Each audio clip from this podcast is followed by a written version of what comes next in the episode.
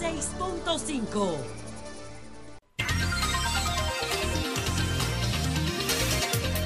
Seis cincuenta y nueve minutos.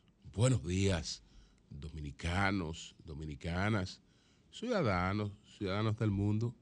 Julio Martínez Pozo, los comentarios de los temas más importantes en el programa de mayor influencia de la radio y la televisión nacionales. Buenos días a todo el equipo del Sol de la Mañana, la audiencia de Sol y la de Telefuturo Canal 23. Estados Unidos y China, la crisis une lo que la lucha por el predominio mundial separa. Jean Alain entre la venganza y el lawfare. Y la clase empresarial que ha sido clave en la estabilidad y el crecimiento de la República Dominicana. Y bueno, eh, también eh, ya parece que hubo un cierre en cuanto al acuerdo PRM Guillermo Moreno. Parece que hubo un cierre y ese cierre es la candidatura senatorial por el Distrito Nacional, porque Guillermo Moreno no aceptaba ninguna otra cosa.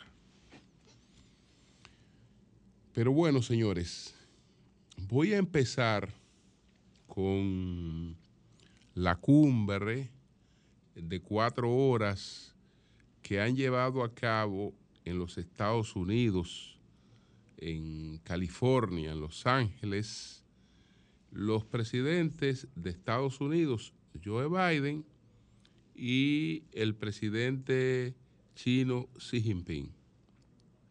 Ellos eh, pues han aprovechado para este encuentro el marco que le, les ofrecía el Foro de Cooperación Económica Asia-Pacífico.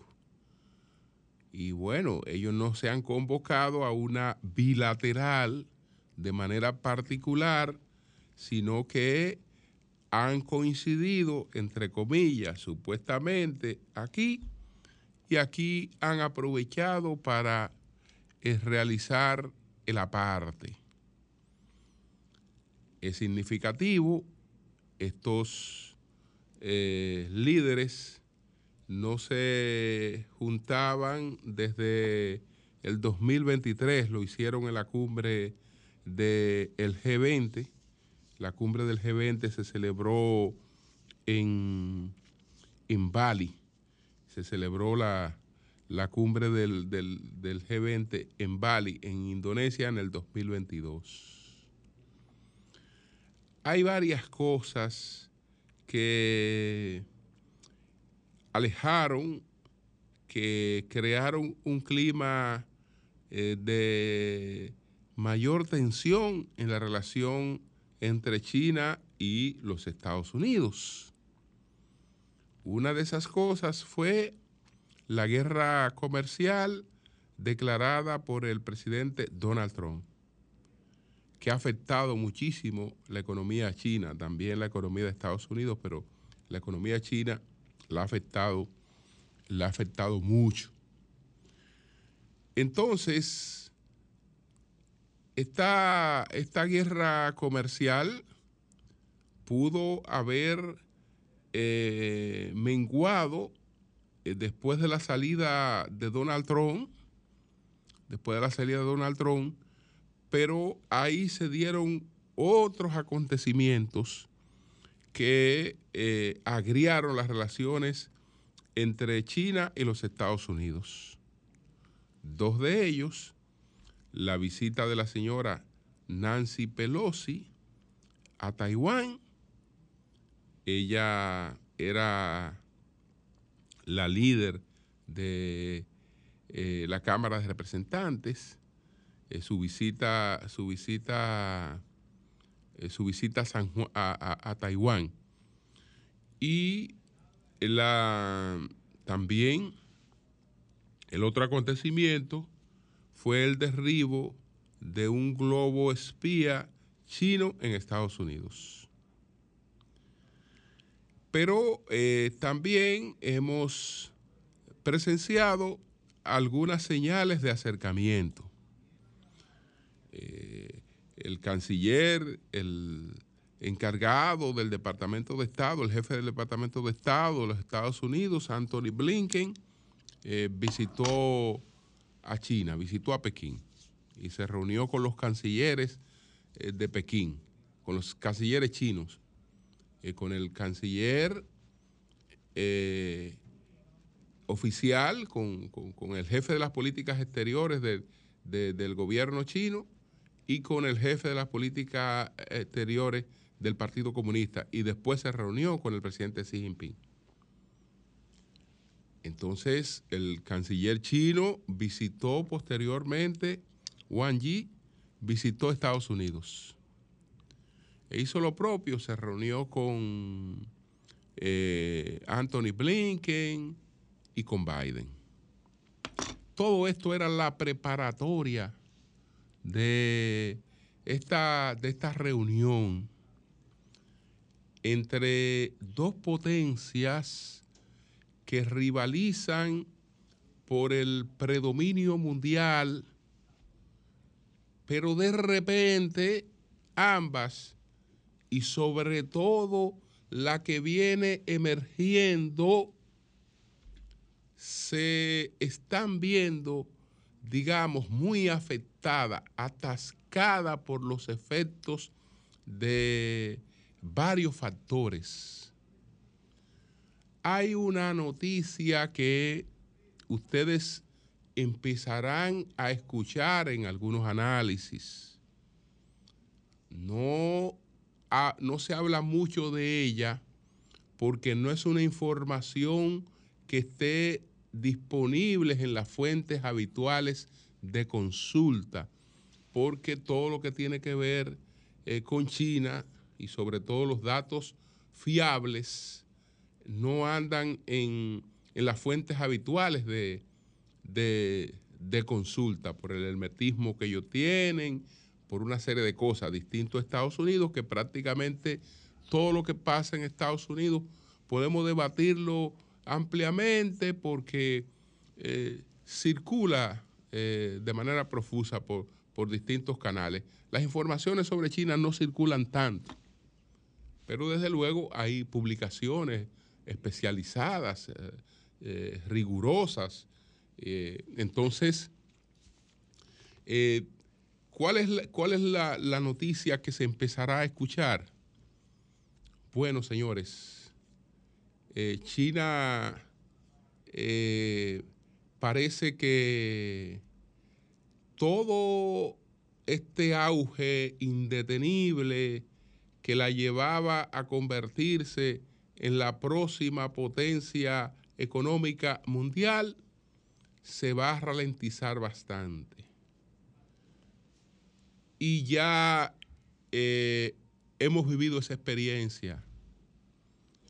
Tenemos años hablando de la emergencia de China y de cómo China camina a convertirse en la primera potencia económica del mundo. Bueno, pero ocurrió lo propio con Japón. Ocurrió lo propio con Japón. La potencia económica del siglo XX iba a ser Japón, quien estaba llamada a desplazar la economía estadounidense era la economía japonesa. De repente se produjeron una serie de factores que rezagaron a Japón y hoy eh, Japón no tiene esas posibilidades. China eh, tiene mayor cantidad de limitaciones que la que se le estaban presentando a Japón. Y eso pudiera tener un efecto catastrófico. En estos momentos, esa simpatía, esa apertura que tiene el presidente chino de encontrarse con el presidente estadounidense obedece a que ambas naciones, ambas naciones tienen que entender que eh, hay otras amenazas en, términos del predominio mundial y que probablemente eh, ambas, ambas, si no se producen cambios, vayan a un colapso. Vayan a un colapso. Para enumerarles rápidamente varios de los problemas que tiene China y que la van a, a frenar rápidamente. Bueno, China era un espectáculo de crecimiento. Eh, China venía creciendo su, su Producto Interno Bruto. Fue una economía que nos acostumbró a un crecimiento sobre el 9% del PIB.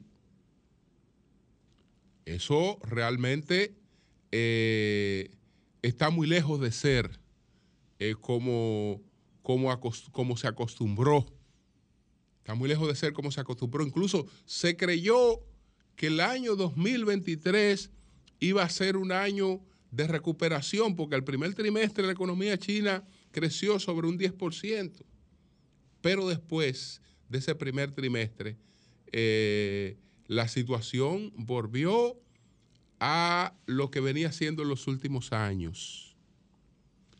Entonces, ¿de qué, con qué se expandía China? Esos factores están en crisis todo. China se convirtió en la gran fábrica del mundo. Y ahí se produjo lo de la deslocalización de los empleos. Por, producto de la crisis económica, empresas establecidas en China y que fueron detrás de esa mano de obra eh, china abundante, hoy se están trasladando hacia otros países de Asia. Entre otras cosas, porque la mano de obra china también deja de abundar. Y deja de abundar porque China, uno de sus principales problemas en estos momentos es el acelerado envejecimiento de su población. En el momento en que les, les, estoy hablando, el promedio de la edad china es de 38 años. Pudiéramos decir que es una población joven todavía cuando promedia los 38 años. Pero para el 2050, el promedio de edad de la mayor parte de la población china será de los 50 años. Es decir, es una economía en crecimiento sin una base laboral para sustentarse a pesar de todos los pronósticos de las sustituciones de la modernidad, que China los tiene y la encabeza, pero los tienen también otros, otros países. Porque eh, eh, un fenómeno que se ha dado en todo el mundo desarrollado, pero que en China fue política de Estado, la política del hijo, del hijo único, hoy China está pagando las consecuencias de la política del hijo único. Aquella China se le llamaba de la manera siguiente, China era una sociedad de el 4 más 2 más 1. 4 más 2 más 1. Esa era China. ¿Qué quiere decir eso? Cuatro abuelos y dos padres dedicados al desarrollo eh, de un niño. De un niño seis personas dedicadas al crecimiento en todos los sentidos de un niño. La China de hoy es una China que está dominada por los sin hermanos. Es decir, hoy dominan China los hijos únicos. Dominan los hijos únicos. Esos hijos únicos no paren una población de reemplazo desde mediados del año pasado, ya China dejó de ser el país más poblado del mundo. Ese, país más poblado del mundo hoy es la India, que es uno de los lugares hacia donde han estado saliendo varias empresas que en principio eh, se establecieron en la fábrica, en la fábrica, en la fábrica china. Por otra parte, la economía, el 25% del PIB chino dependía de su industria eh, inmobiliaria, de su industria de la construcción. Esa industria de la construcción hoy está prácticamente paralizada y es el 25% del PIB. Y los efectos que tuvo el COVID-19 sobre la comercialización en el mundo, eh, aunque se ha restablecido la comercialización, eh, la demanda no ha sido igual. Y entonces, eh, ¿por qué? Porque en el medio de todo esto, aunque no tenemos COVID, pues tenemos la guerra de Ucrania con sus efectos en toda Euroasia y ahora tenemos otra guerra y tenemos otro conflicto. Todo eso ha creado una situación sumamente difícil en la economía china.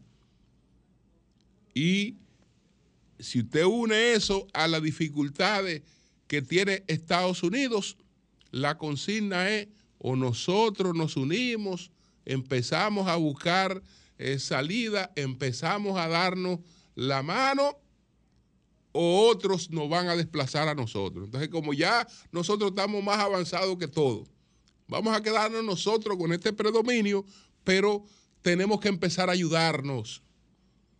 Porque si seguimos matándonos como las dos principales potencias del mundo, otros van a aprovechar ese escenario y probablemente eh, nosotros iremos a un proceso de debilitamiento. Esa es la lógica de esa reunión que se produjo en el día de ayer entre Xi Jinping y eh, el presidente Biden, que se produjo en, Los Ángeles, eh, donde hasta el lugar donde se produjo no deja de, tener cierto simbolismo, porque los reyes del mundo se reunieron en un castillo, eh, que es el castillo que se usó para la serie Dinastía, esa serie que se hizo tan popular. Entonces, señores, esa es la razón. China y Estados Unidos están separados por los intereses que los llevan a buscar eh, el, predominio mundial. Pero ambos tienen crisis tan profundas que si no empiezan a coordinar una serie de cosas, entonces eh, sus crisis se acelerarían. Eh, además de los temas que ellos han evocado públicamente, que el principal interés de Xi Jinping es eh, eh, que Taiwán, que el tema de los semiconductores, que el principal, que, que Biden entonces le habla del fentanilo y de los efectos del fentanilo y que vamos a controlar eso. Son apenas los temas evocados públicamente. Eh, que vamos a, reiniciar el diálogo militar, todo eso es lo público, que es real, pero es lo público. No. La profunda crisis en, el que están ambas economías es la que está facilitando, está propiciando eh, estos, estos entendimientos. Entonces, bueno, Jean Alain ya aquí paso a otro tema. Jan Alain eh, ayer lanzó eh, pues un canal de YouTube eh, que él lo ha titulado como Derecho y Justicia. Y aunque no lo creó, dice que no lo creó como un medio de de defensa, sino como una forma de tener eh, incidencia en el debate de temas jurídicos eh, y de temas de la sociedad, es decir, que no será, que no será un instrumento de su defensa. pero al lanzarlo, como él sabe que hay tantos cuestionamientos que se han hecho sobre él, se entendía en el deber de explicar algunas cosas antes de continuar con el contenido que será habitual de su, de su plataforma. Bueno, hay un asunto, hay un asunto que debemos tenerlo claro. Lo advertí, lo advertí desde el principio, mientras toda la sociedad, la inmensa mayoría de la sociedad aplaudía. Señores, la justicia no puede ser un instrumento de venganza. No puede ser un instrumento de venganza. La venganza obnubila el criterio y no se logra ni siquiera lo que usted quisiera lograr. Por eso, eh, todo esto eh, ha sido tan desproporcional que en definitiva no deja nada concreto. Esa situación que padeció Miriam Germán, que todo el mundo sabe que nosotros eh, criticamos duramente esa desconsideración que padeció Miriam Germán. Jamás podemos estar de acuerdo con que una persona sea objeto de eh, ese tipo de, acechanza, por ejemplo. Yo, jamás estaría de acuerdo con, con, con eso y en su momento lo demostré. No lo estoy criticando ahora, no, yo lo estoy criticando cuando eso se produjo. Cuando eso se produjo. Pero bueno, Miriam Germán, ella eh, en la persecución política, más que judicial o de venganza contra Jan Alain, eh, porque si hay aspectos que perseguir, ellos no se han concentrado en los aspectos a perseguir. Ella eh, anunció que ella sí iba a tener, que ella no iba a tener ningún tipo de influencia en nada de eso. Yo dije, ah, pero ahí la situación va a ser peor. Porque es mejor que ella participe. Mejor que ella participe. Porque ahí no hay la posibilidad de que se, se haga nada con cierto criterio de objetividad. Porque todo el mundo sabe que hay una venganza. Que hay una venganza, pero clara una venganza. Entonces, fíjense dos cosas que él citó ayer. Dos cosas que él citó ayer. ¿Cuál fue la base de la medida de coerción? Lo que se le presentó a una jueza para en la medida de coerción no, para justificar los allanamientos que se le hicieron a él. Miren, a este caballero, este caballero sustrajo unos drones o unos antidrones que tiene la Procuraduría General de la República, que adquirió tres antidrones. Estos antidrones eh, son para eh, protegerse de ataques de drones. En un acto público puede estar un líder o puede estar cualquier persona o una residencia o una zona puede ser atacada por, por, por un dron, como ya ha ocurrido. Entonces, habían tres drones, tres antidrones de esos que lo adquirió la Procuraduría. A la jueza se le planteó que el ex procurador había sustraído, se había apoderado de esos drones Resulta que de los tres drones, había uno que estaba en su caja en los almacenes de la Procuraduría y habían dos que estaban en la Guardia Presidencial, es decir, que lo usa la Guardia Presidencial del presidente Abinader, los usaba la Guardia Presidencial del presidente Medina. Y estaban en uso de la Guardia Presidencial del presidente eh, Luis Abinader. Es decir, que se apeló a una mentira porque ellos tenían las certificaciones de dónde estaban esos, esos aparatos para justificar el allanamiento. ¿Por qué allanarlo? Bueno, porque él tiene propiedades de la Procuraduría. Él se llevó y, él, y, él, y, el, y el documento, él mostró cómo se le explicaba a la jueza que él se había apoderado de eso. Y en base a eso fue que la jueza autorizó los allanamientos. Es decir, sobre una falsedad se autorizaron los allanamientos. Ah, que está bien porque eso, se lo, le está ocurriendo a Jan Alain. o que eh, o cualquiera diría, pero eso le ha ocurrido a, Pedro de, lo, de, tal. Y, eso no se refiere porque Pedro de tal es un insignificante. Bueno, si le ha ocurrido a Pedro de tal, eso está mal. Pero sobre la base de una falsedad que la, que la, que la, que la evidenció ahí claramente. Lo otro, también lo hemos dicho. Señores, vamos a suponernos que la construcción fue un desastre, la construcción de la nueva penitenciaria de la Victoria. Supongamos que eso fue un desastre, que ahí se robaron los cuartos. Bueno, si se robaron los cuartos, desde luego que la autoridad que pagó para que eso se hiciera tenía que garantizar que eso se hiciera, tiene responsabilidad. Pero, ¿y los constructores? Y los constructores, es decir, ¿puede una obra tener vicios?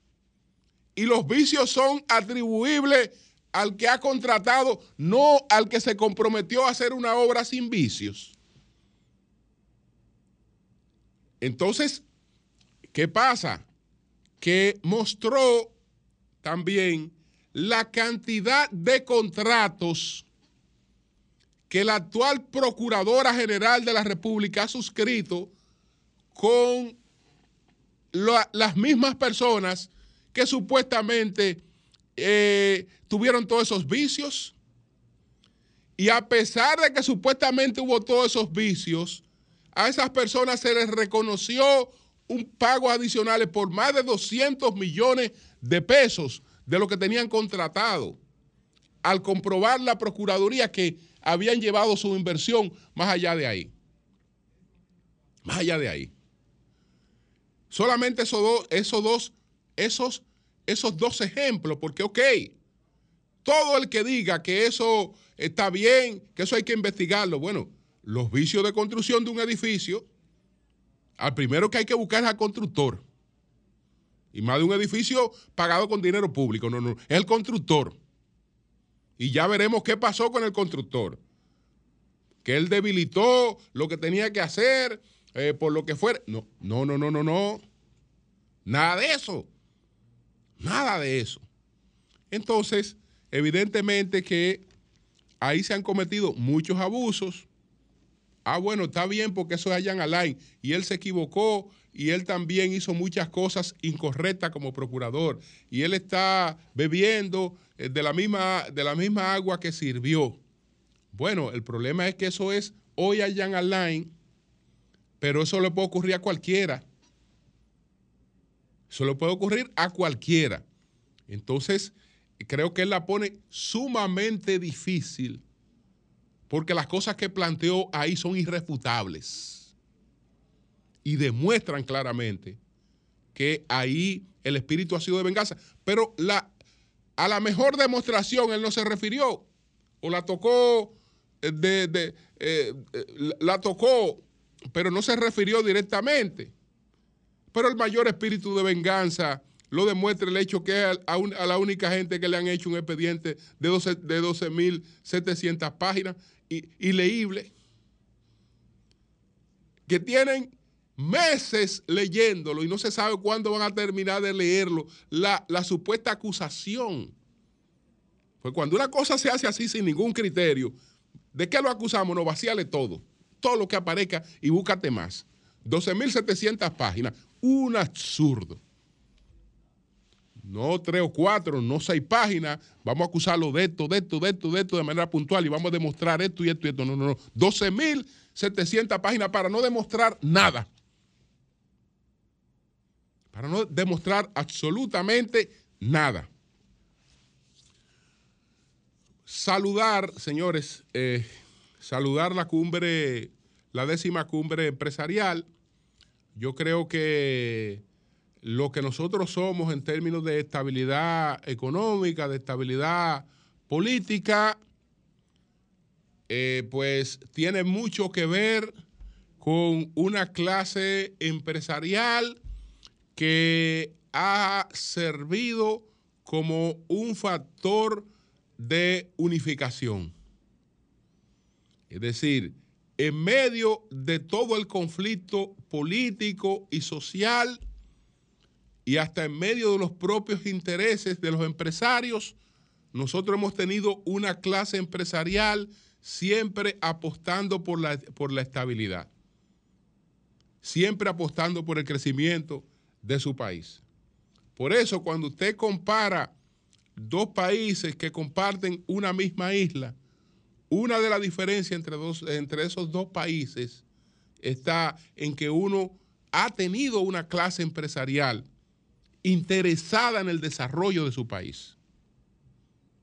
Entonces, eh, eso, eso, es, eso, es, eso, es, eso es evidente. Ellos han hecho una serie de, propuestas, publicaron un, comunicado que resume eso. De alguna manera veremos después cómo eh, conversamos sobre sobre, sobre esas cosas, pero quería, quería saludarla, esta décima eh, cumbre empresarial que se produjo eh, en el día de, ayer, encabezada por el presidente Abinader y con alguna presencia de los otros candidatos eh, vía sus mensajes y vía las representaciones que acudieron a la actividad en el día de ayer que encabezó el presidente Abinader. Bueno, señores, finalmente, porque ya el tiempo se me terminó, escuché a Ivonne Ferreras con la revelación de una reunión que se, se habría producido una visita del presidente Abinader y de su esposa a don Guillermo Moreno y su esposa. Esto ocurrió eh, el día martes, en la tardecita, eh, según ella eh, explicó. Y eso es coincidente con el hecho de que ese día yo no conocía de la reunión, no conocía de la visita, pero sí recibí varias versiones de que se había consumado el acuerdo con Guillermo Moreno. Guillermo Moreno es entonces el candidato a senador de el Partido Revolucionario Moderno por el Distrito Nacional. Veremos cuáles repercusiones tiene esa situación porque Guillermo Moreno no aceptó ninguna otra eh, sugerencia a Guillermo Moreno le habían propuesto ir a un ministerio o, ir a una entidad que pareciera con cierta independencia, etcétera, no aceptó nada de eso. El único punto, el único punto eh, que para él era aceptable era la senaduría, la candidatura senatorial. Cambio y fuera.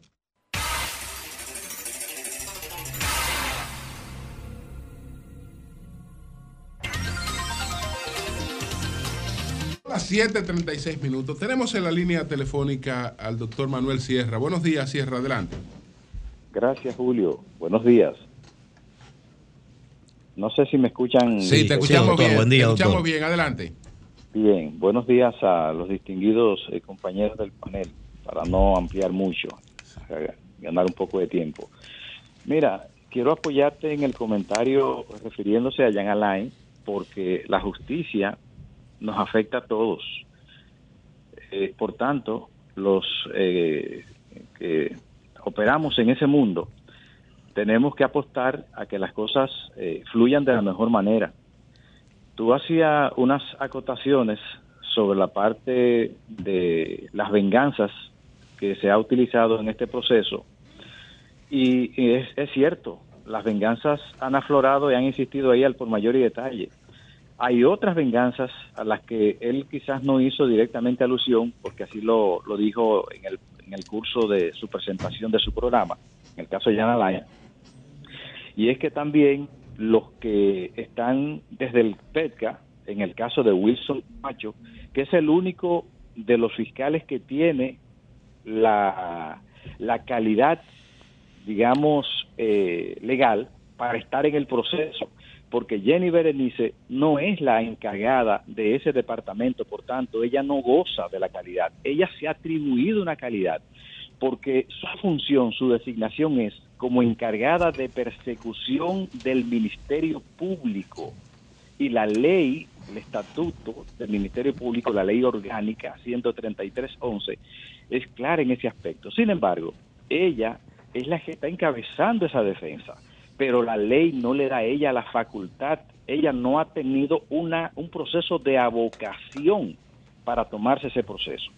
Pero a todo el mundo se le está olvidando que en el caso de Wilson Camacho y Jenny Berenice fueron los fiscales que impugnaron un concurso de fiscales, que son los actuales fiscales que hoy tiene el sistema, titulares a nivel nacional, y eso también generó un gravísimo problema en la Procuraduría General de Jan Alain, que él no le complació en esa parte.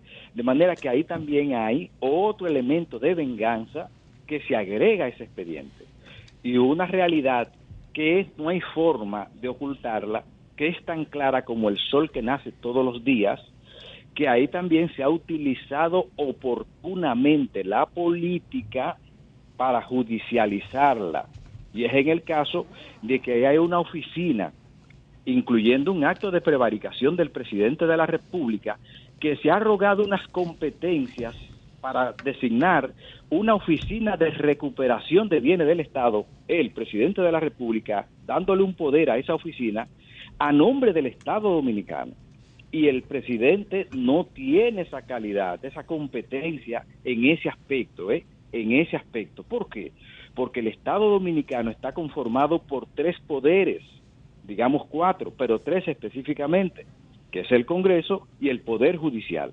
Y esos otros dos poderes no le han dado poder al presidente de la República para que a nombre de ellos él actúe dándole un poder a una oficina de recuperación, que es una oficina de persecución política, que es otro de los ingredientes que está ahí. Es decir, han utilizado este expediente para tener ganancias políticas y eso se lo dice una persona, cuestióneme si quiere, que tiene la calidad moral para decirlo porque viene de ahí, soy de ahí y sé por qué lo estoy diciendo.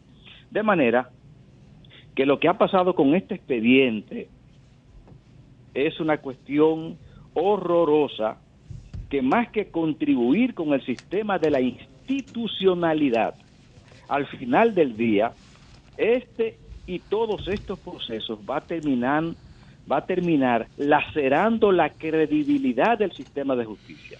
Por ejemplo, en este caso, no ha habido una investigación independiente, porque ustedes dicen, lo que hizo la Cámara de Cuentas de Janel Ramírez, un hombre cuestionado por otros casos, tiene calidad moral para, para llevar a cabo lo que hizo con las auditorías. No la tenía y eso tiene que ver con todas las obras que todavía al día de hoy no hay, no hay una auditoría independiente para determinar si es verdad que se perdieron los 6.500 millones de pesos, porque no es posible que se hayan perdido los 6.500 millones de pesos, los 10.500 millones de pesos, no sé cuántos son, porque tienen tantos eh, montos en esa acusación que uno no sabe finalmente cuántos son. Eso no se ha podido determinar, porque ahí están las obras, hay que rebajarle a ese monto lo que se invirtió en las obras. En este proceso, inclusive gente vinculada a la sociedad civil, muy activo, han salido beneficiosos, porque han salido siendo abogados de gente que se le dice que fueron los que sobornaron y esa gente no está en el proceso. Y la legislación nuestra dice que hay una legislación, hay una, hay un soborno activo y hay un soborno pasivo. ¿Y dónde están los sobornantes? Señores, ahí hay una cantidad de pruebas en el caso de los delatores o los que ellos le llaman delatores premiados o delatores eficaces, que no hay nada de esas pruebas en el proceso, la han escondido. Eso que dice Jean Alain, de que a él hubo que ir a un juez, señor, en este caso, hubo que ir a un juez para que a ese ciudadano, y ahí está la decisión, ahí está la sentencia, le dieran una hora de sol diario, no solamente a él, también se repitió con otros imputados de menor importancia, digamos, en el tablero, en ese proceso. En el caso de los drones, ojalá este país y el sistema de justicia averiguara dónde estaban los drones. ¿Quién los tenía? Uno de ellos. ¿Quién los tenía? ¿Y qué ocurrió con algunos escándalos que eh, eh, sucedieron en el curso de este proceso? No, no, no. ¿Quién de los procuradores tenía ese dron? ¿Quién andaba con él? Eso debían de averiguarlo. Y, aquí se sabe, y el sistema de justicia lo sabe, y, y, y, lo sabe el Ministerio de las Fuerzas Armadas.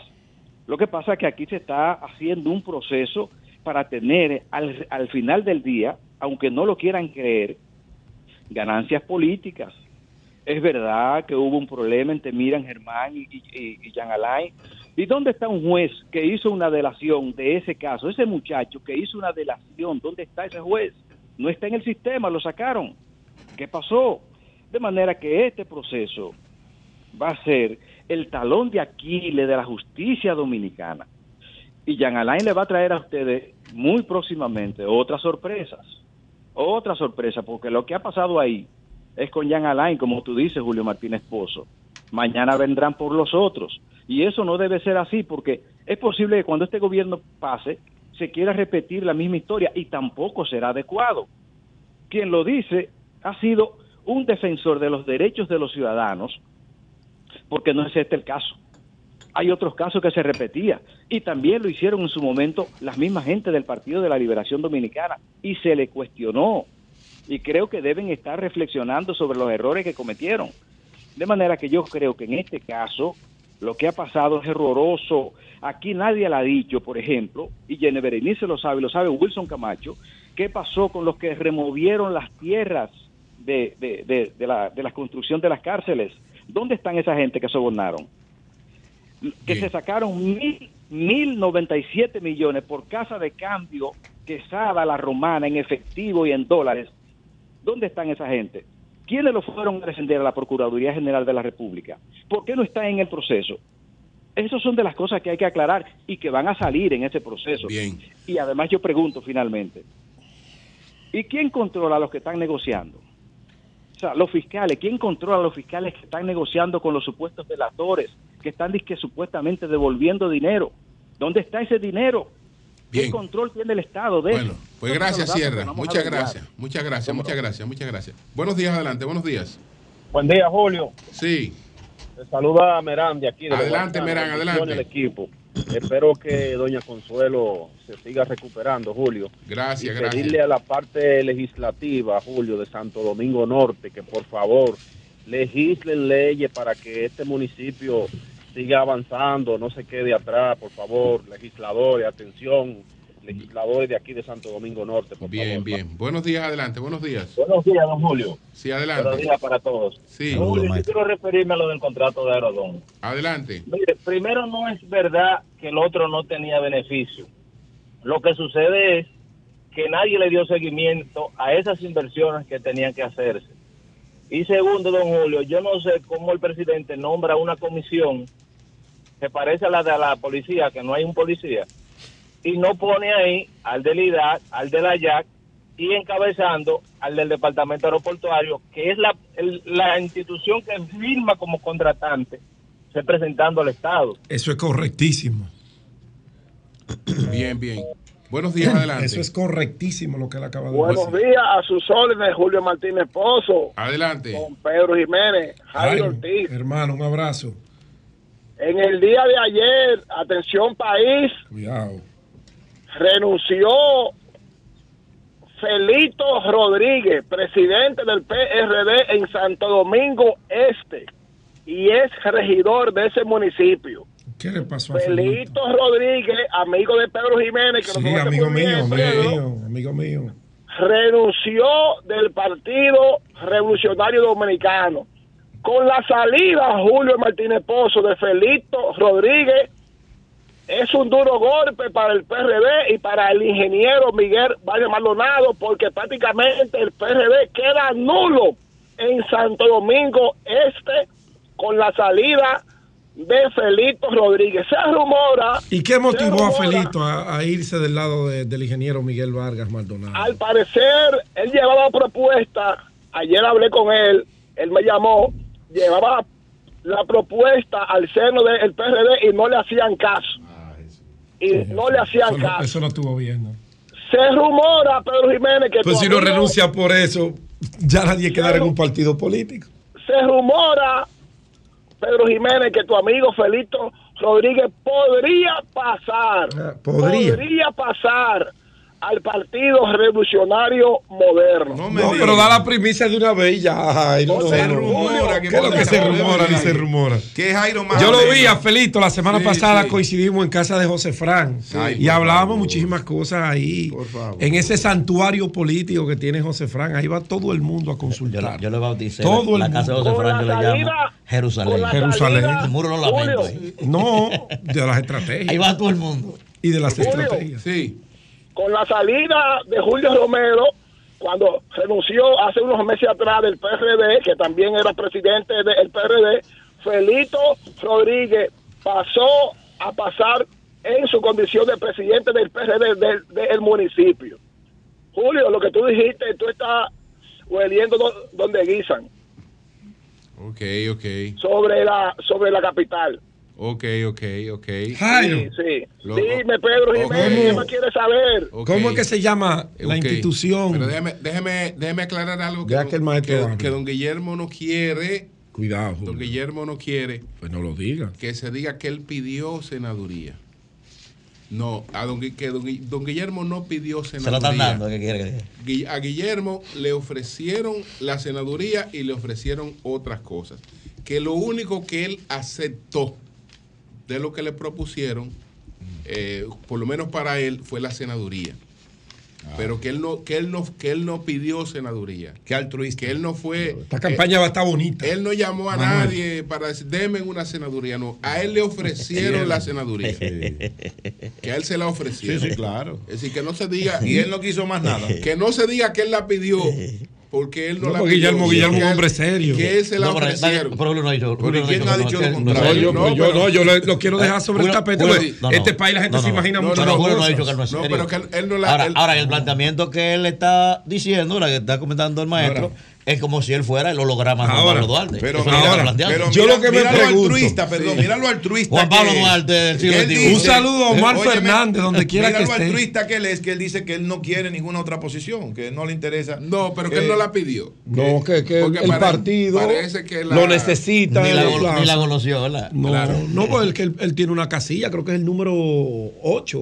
Sí. La casilla Ahora, de 8 ahora políticamente, políticamente es la número sí. es un palo para el PRM que Guillermo Moreno La vaya cinco. con su estructura al Bueno. PRM. Claro, claro. Claro, Ahora, hay una- hay- hay un detalle. Allí, Hay él un quizás, él quizás no tiene la posibilidad de ganarle a Omar, ya- compraron la pero, correa. pero la estructura política es un aporte Lo para que pasa es que el PRM claro sí. prefiere perder con él Ya. que sacrificar a Farid. Ya No, es lo que yo entendí, y yo ganar- analizando ya compraron la correa, Pedro. grupo. ¿Eh? Ya compraron la correa. A mí me preocupa de la candidatura del doctor Guillermo Moreno y toda su tradición en el país de, de- de ser una persona transparente, que lucha contra los males que aquejan a esta sociedad, sobre todo el tema de la corrupción administrativa. ¿Cómo es que él va a ser vecindario en un partido que él mismo, y hay muchos titulares de periódicos Y videos. y videos donde él reclama enérgicamente al presidente Luis Abinader que procesen a personas que han sido señaladas, identificadas, comprometidas con actos muy dolosos de corrupción administrativa del gobierno del presidente Cuando viene a Abinader. ser parte del acuerdo, Yo no- cuando que, él se- que él no va a hablar de eso ya. digo yo, cuando viene a ver parte del acuerdo, que él se le vaya a dar, ¿verdad? A los pedimentos de él. o sea, se va- el PRM se va a quedar sin funcionar. Especulando, estoy yo. O sea, el PRM le va a entregar. Bueno, son las 7.52 minutos. Buenos días, Nayí. Adelante. no, no. Gracias, don Julio Martínez Pozo. Muy buenos días a todo cuidado el allí. país. Y por supuesto, a este equipazo del sol de la mañana. Miren, señores, ayer en Ciénaga, en Barahona, y esto es muy lamentable, lo que voy a decir es muy penoso, muy triste para muchas familias de esta comunidad. Ayer se estaban celebrando cuatro funerales de manera simultánea allá en Ciénaga. Cuatro familias perdieron seres queridos precisamente por el proceso diarreico agudo, que es como lo ha definido el Ministerio de Salud Pública, que está afectando a, a esa comunidad hace ya varias semanas. Hace varias semanas. En este momento, en este momento, en Ciénaga, hay ocho personas en estado crítico cuando se dice que una persona, un paciente, está en estado crítico, es eh, que está posiblemente al borde eh, de perder la vida, esta persona, y hay unos 11 casos más, un poquito más leves que esos 8 que acabo de mencionar. Estamos hablando, señores, de 19 personas que en este momento se encuentran con su salud afectada por este, entre comillas, lo pongo, proceso diarreico agudo del que habla el Ministerio de Salud Pública. Y yo quiero preguntarle a las autoridades de salud pública, ¿cuál es realmente la enfermedad que ha provocado todas estas muertes?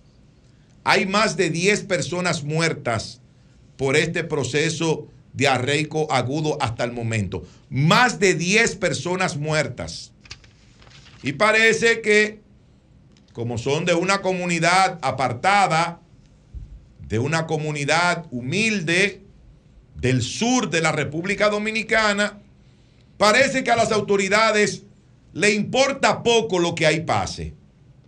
Parece que le importa poco lo que pase en Ciénaga, lo que pase allá en Barahona, porque han sido muy tímidas de acuerdo a las informaciones que hemos recibido de los habitantes de esta comunidad han sido muy tímidas las medidas que ha tomado el Ministerio de Salud Pública para enfrentar esa situación tan grave de salud que tiene esta comunidad. Ellos dicen que no, que eso no es cólera, que eso es un proceso diarreico agudo y que ellos están trabajando para frenar esta situación.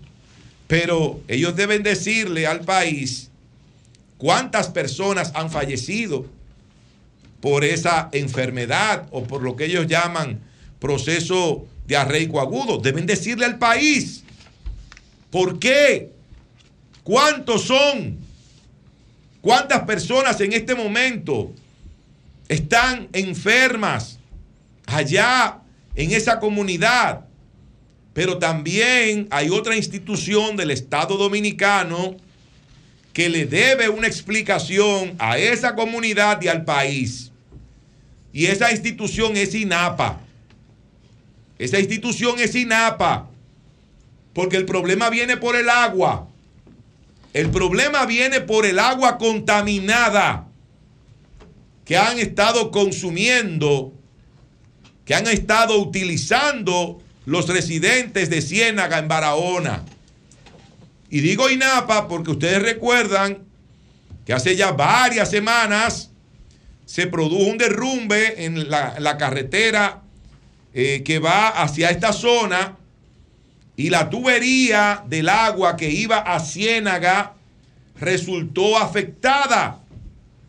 Y creo que para buscar una solución rápida se habilitó un viejo acueducto pero imagínense ustedes, en las condiciones en las que estaba este acueducto que no se utilizaba, sabrá Dios eh, la cantidad de, de, qué sé yo, de microbios, de, de barbaridades que había ahí en estas aguas.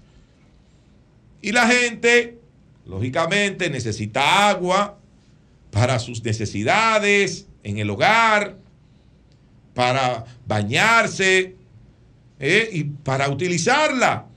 Y usted no tiene que tomársela, un vaso de agua para, quedar infectado eh, con algunos de estos parásitos o algunas de estas eh, bacterias. No, no, usted no tiene que tomársela. Usted se baña y cuando usted se baña, usted puede sin querer tragarse unas cuantas gotas de agua. Y con eso, con eso, es suficiente para que usted se enferme. Entonces, además del Ministerio de Salud Pública, darle un informe pormenorizado a esa comunidad y al país de qué es lo que está pasando. No decir, estamos investigando. No, no, no, que estamos investigando. ¿Cuántas personas han muerto ya? Eso se sabe. ¿Cuántas personas han muerto por esa situación? Y decir de qué se trata, de qué enfermedad se trata, si realmente es simplemente diarrea o si estamos hablando de cólera.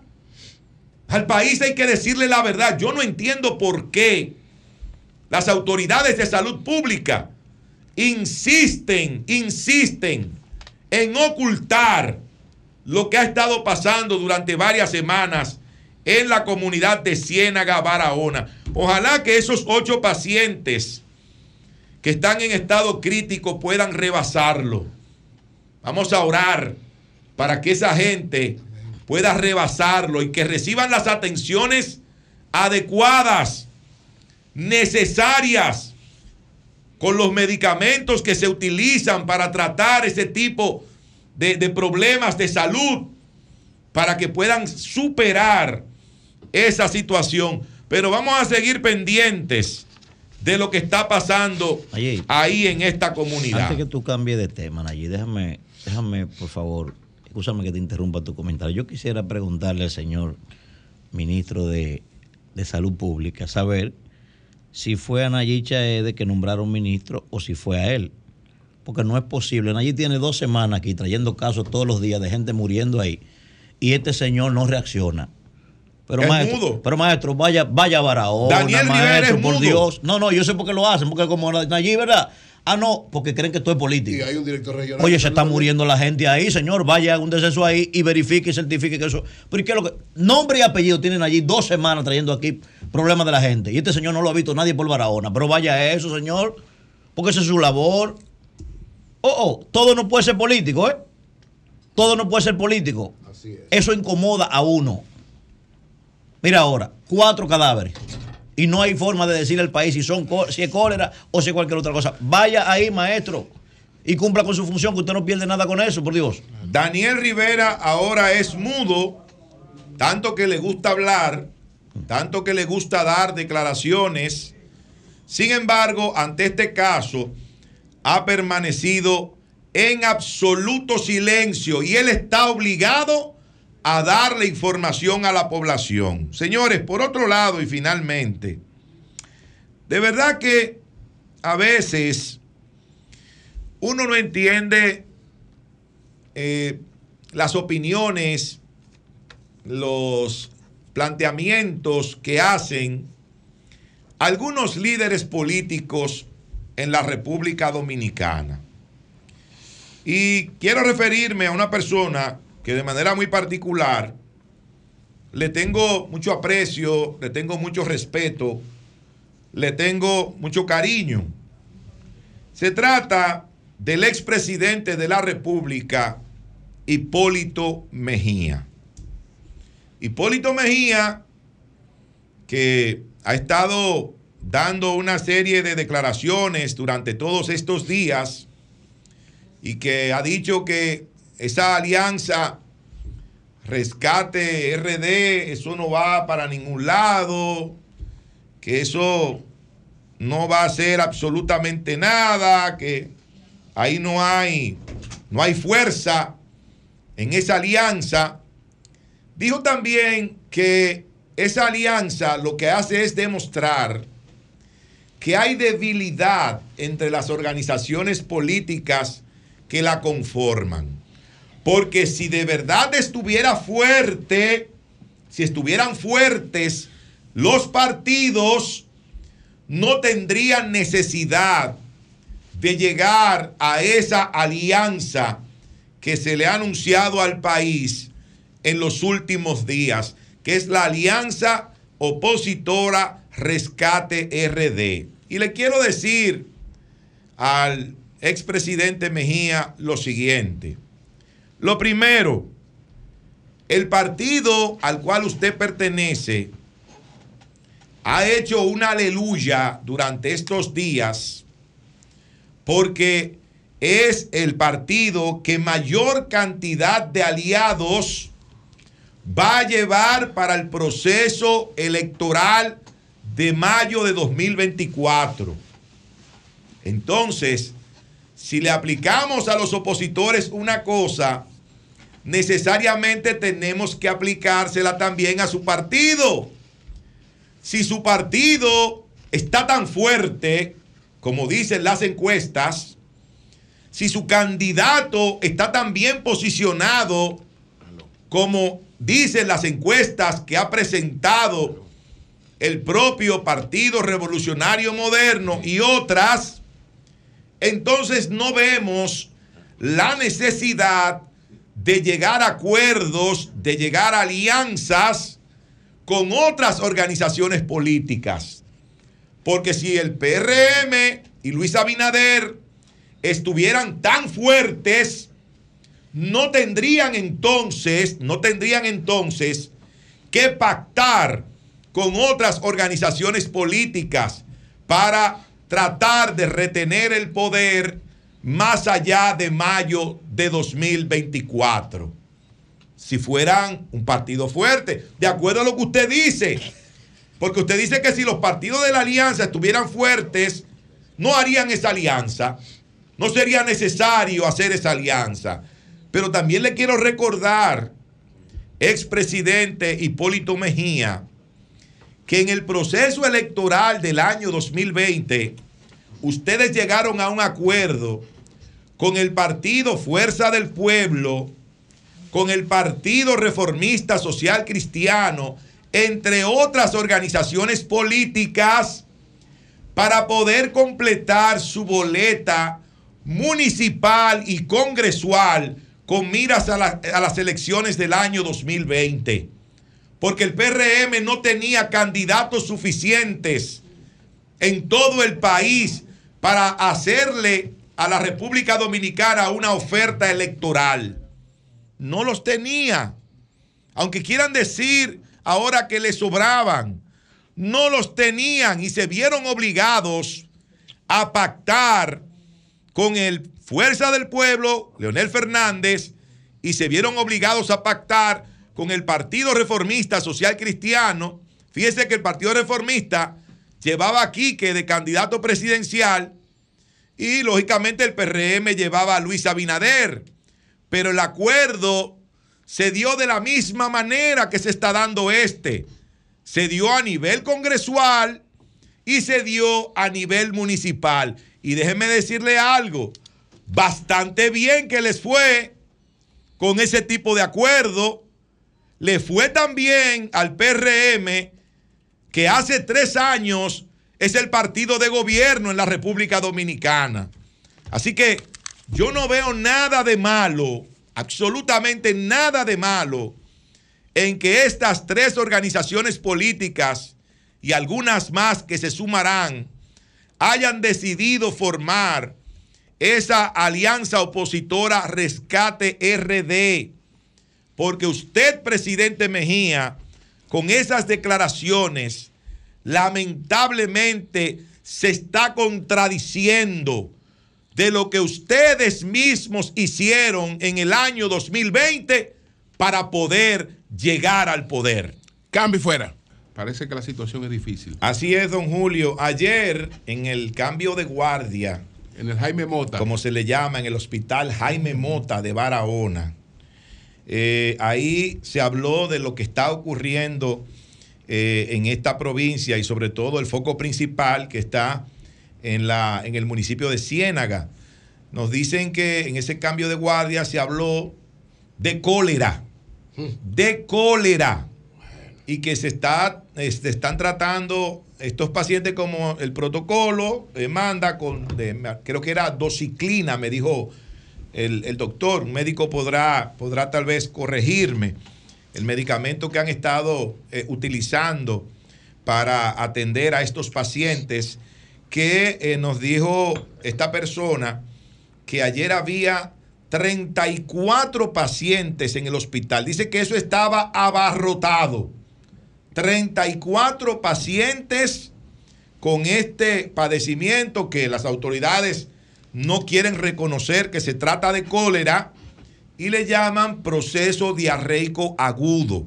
Pero nos dijo también que ya hay algunos focos en la hortaliza, en Barahona, en, el, en Villa Central, en Barahona, en Santa Elena y en esa zona de ahí hacia Enriquillo, hacia Enriquillo, en la provincia de Barahona. Así que reiteramos nuevamente el llamado al doctor Daniel Rivera, ministro de Salud Pública, que le hable al país y que le dé un informe pormenorizado de lo que ha estado pasando en estas comunidades de la provincia de Barahona. Son las 8.17 minutos. Buenos días, Marilena. Muy buenos días a todos. ¿Qué tiempo toma determinar si este brote diarreico es por ameba o es por cólera? Porque hace una semana dio la voz de alarma por primera vez, por lo menos de este equipo, no sé si por primera vez a nivel nacional, Najib, que comenzó a hablar de estas muertes por diarrea y que se presumía que era cólera, aunque las autoridades siempre han dicho que es una ameba, y, y no se ha hecho nada. O sea, una semana después, el mismo discurso de salud pública que están investigando, que se abstengan de tomar estas aguas. Y nosotros hemos tenido contacto, bueno, aparte de estas fuentes de Najib, con grupos que están asistiendo a la gente de la comunidad allá. Y las cifras coinciden. ¿Qué me dicen ellos? 35 ingresados en estos momentos y 13 fallecidos. Se habla de, de estas muertes en las últimas semanas. Entonces, ¿qué dice Salud Pública? Para ellos es cólera. Salud Pública insiste que es ameba y que está analizando las aguas de ríos y de canales. Y toma tanto tiempo hacer esto. Fue en septiembre el derrumbe que afectó al acueducto y desde entonces la gente de la comunidad ha utilizado agua para beber de ríos y canales. Y tanto tiempo toma para que INAPA facilite o, o resuelva lo del acueducto o facilite agua en cisternas, como sea agua potable, para evitar que esta gente utilice agua contaminada. Nos, nos, dicen también que se está pidiendo con urgencia una planta potabilizadora de agua. Hubo una muerte de una señora de Haití y la doctora Gina Estrella, directora de gestión de riesgo, explicó que esta persona era inmunocomprometida por tener una fase eh, avanzada de VIH.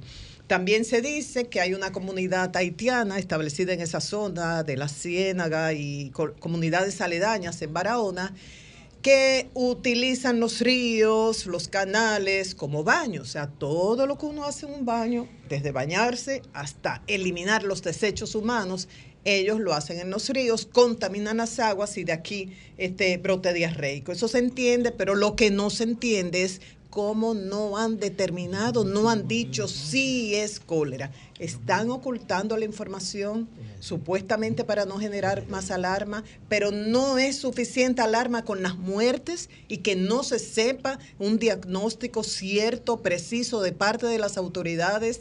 No hay tiempo. No hay tiempo para, para, eh, seguir perdiendo tiempo, no se puede. Eh, dicen también que se abstengan de tomar esta agua, pero ¿qué opción se le da? Si no les llega agua por el acueducto, ¿de dónde van a suplirse del agua que necesitan cada día? Esto es urgente.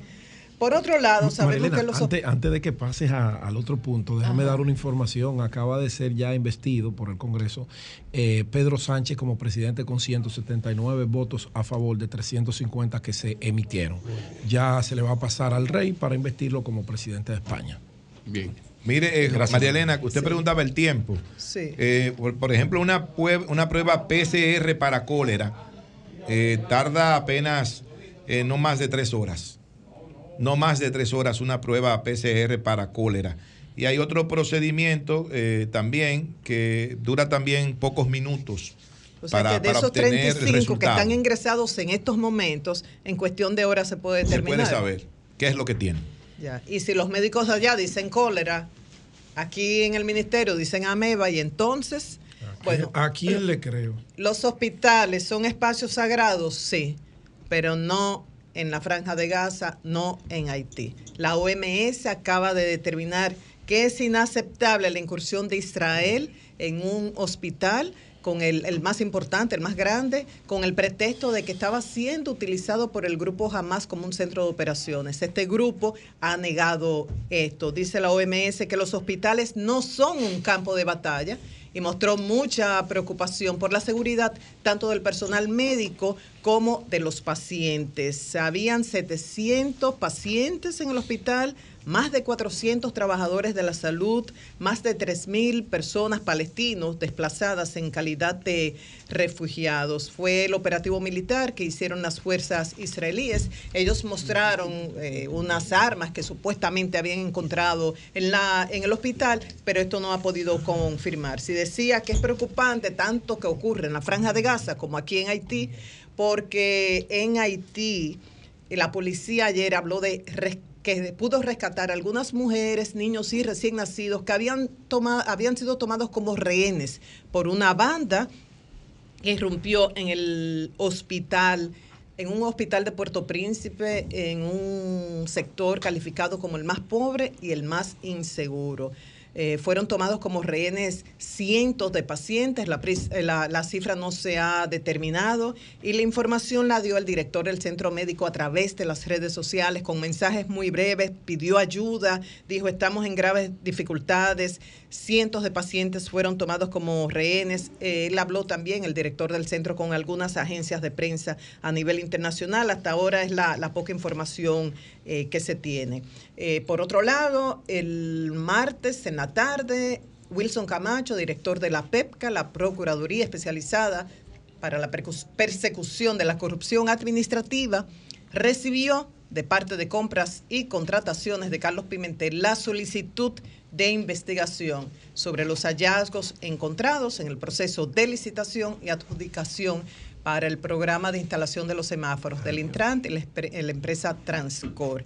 Y Wilson Camacho dijo que van a trabajar analizando estos datos antes de pasar a, al, siguiente, a la siguiente fase, que están cotejando los datos que fueron entregados. Y termino con buenas informaciones, datos muy positivos en torno a la República Dominicana y específicamente al intercambio comercial entre República Dominicana y Reino Unido. Esto a propósito de la Semana Dominicana en Reino Unido, que se celebra por décima ocasión.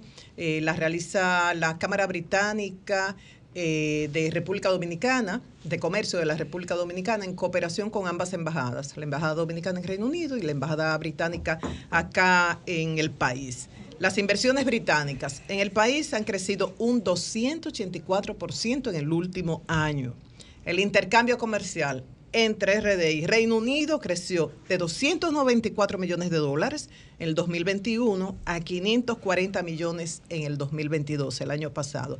Y también se ha reconocido el potencial de la República Dominicana como hub, como centro logístico se han mostrado las facilidades por la nueva ley de aduanas, el despacho en 24 horas, la facilitación de los trámites, disminución de los trámites eh, burocráticos, eh, que los modernos equipos de rayos X, entre otros. Eh, esta semana se han mostrado las versiones anteriores y esta vez más también. Comenzó el lunes y finaliza hoy ayudan no solamente a promover el comercio, también el intercambio cultural entre ambos países y en esta ocasión, que es el objetivo, posicionar a la República Dominicana como un hub logístico, que los británicos entiendan que desde acá pueden exportar no solamente exportar hacia República Dominicana, sino utilizar este centro logístico para la exportación en todo el continente americano, Julio. Cambio fuera. Son 106.5. 29 minutos. Buenos días, José. Adelante. Bueno, gracias, Julio. Saludos a todos. Saludos a María Elena. Saludos a la audiencia. Gracias por preferirnos. Oh, tengo en mis manos los documentos de una persona, de una señora, que lo trajeron aquí a la emisora, me lo dieron en el parqueo. Y aquí están los documentos, voy a tapar el número, de Ramona de Jesús Ureña Sánchez. Está su cédula, está su tarjeta del seguro, de primera ARS humano, Zafa humano, eso es todo. Ay, ay, no, no, no, bien, bien, bien, bien, bien, bien, Yo sé por qué lo estoy diciendo. Te van a llamar. yo duré cuatro años en el Congreso. La licencia de conducir de ella también, Daniela Patricia Ramona Vargas Ureña. Atención a quien conozca a Daniela Patricia Ramona Vargas Ureña. Esto fue encontrado en la zona colonial. También está su tarjeta de débito y está una tarjeta de su trabajo. Esto es muy importante, de Eleonor Tours. Parece ser una agencia de viajes. Ella es ejecutiva en ventas y alquiler. Daniela Patricia Ramona Vargas Ureña. Aquí están todos tus documentos, Patricia. Seguro, lo trajo un ciudadano de bien. Lo trajo ¿Qué aquí. la podrá mostrar ella para confirmar, aparte de la fotografía? y No, es que se- tiene, tiene No, pero a fotografía. veces, a veces uno luce muy diferente en No, una no, no, foto es de que nadie va a coger esa lucha para venir a buscar cédula, licencia de conducir, tarjeta de seguro y tarjeta del trabajo. Y una tarjeta de débito que yo para dársela tendría para que verificar que es ella, ¿no?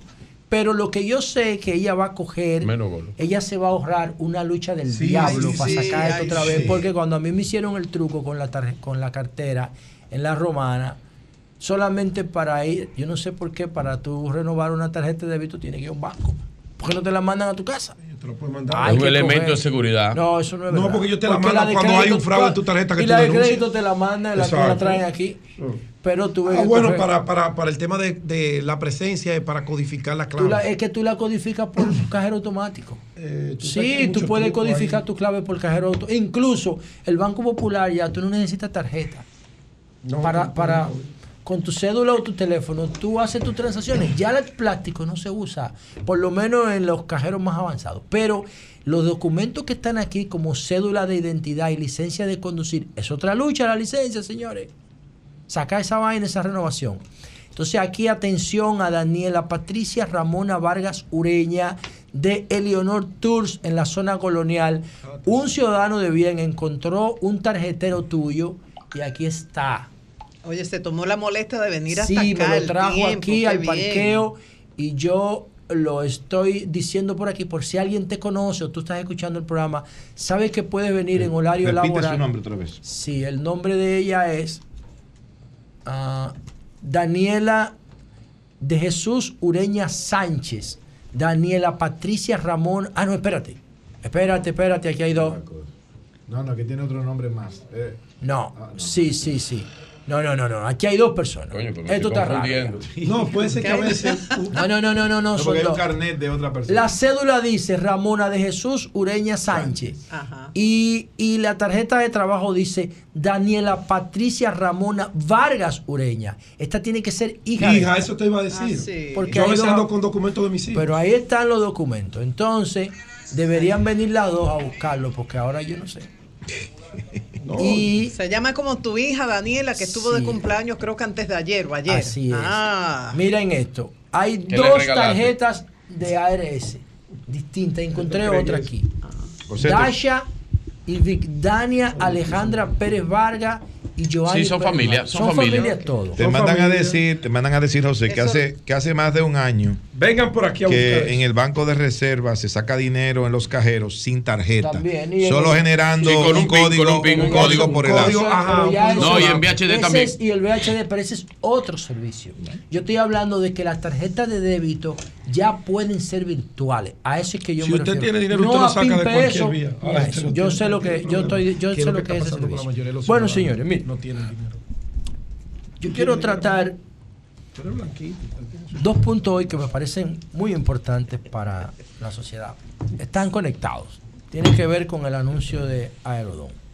Estaba viendo con detenimiento el discurso del presidente. Lo traté en mi canal de YouTube anoche y lo estaba, lo estaba, estaba interactuando con el discurso en, en mi canal de YouTube. Y el presidente en ese discurso dijo que el contrato de Aerodón con el Estado Dominicano no produjo ningún beneficio para el país. Eso es mentira. No, pero yo primero quiero lo que él Yo se dijo. lo voy a demostrar ahorita Eso lo dijo él. Ese, ese contrato, lo, ayer Melanio llamó, lo, lo acordó el, el primer gobierno de Lionel en su último año y lo ejecutó el gobierno de Hipólito Mejía. Yo tengo un librito aquí. de- Lo, Inició la ejecución. lo- Un sí, porque el gobierno se terminó en el Es que- 2000. es correcto. Y el contrato se firmó a Correcto. finales del Un 99. librito.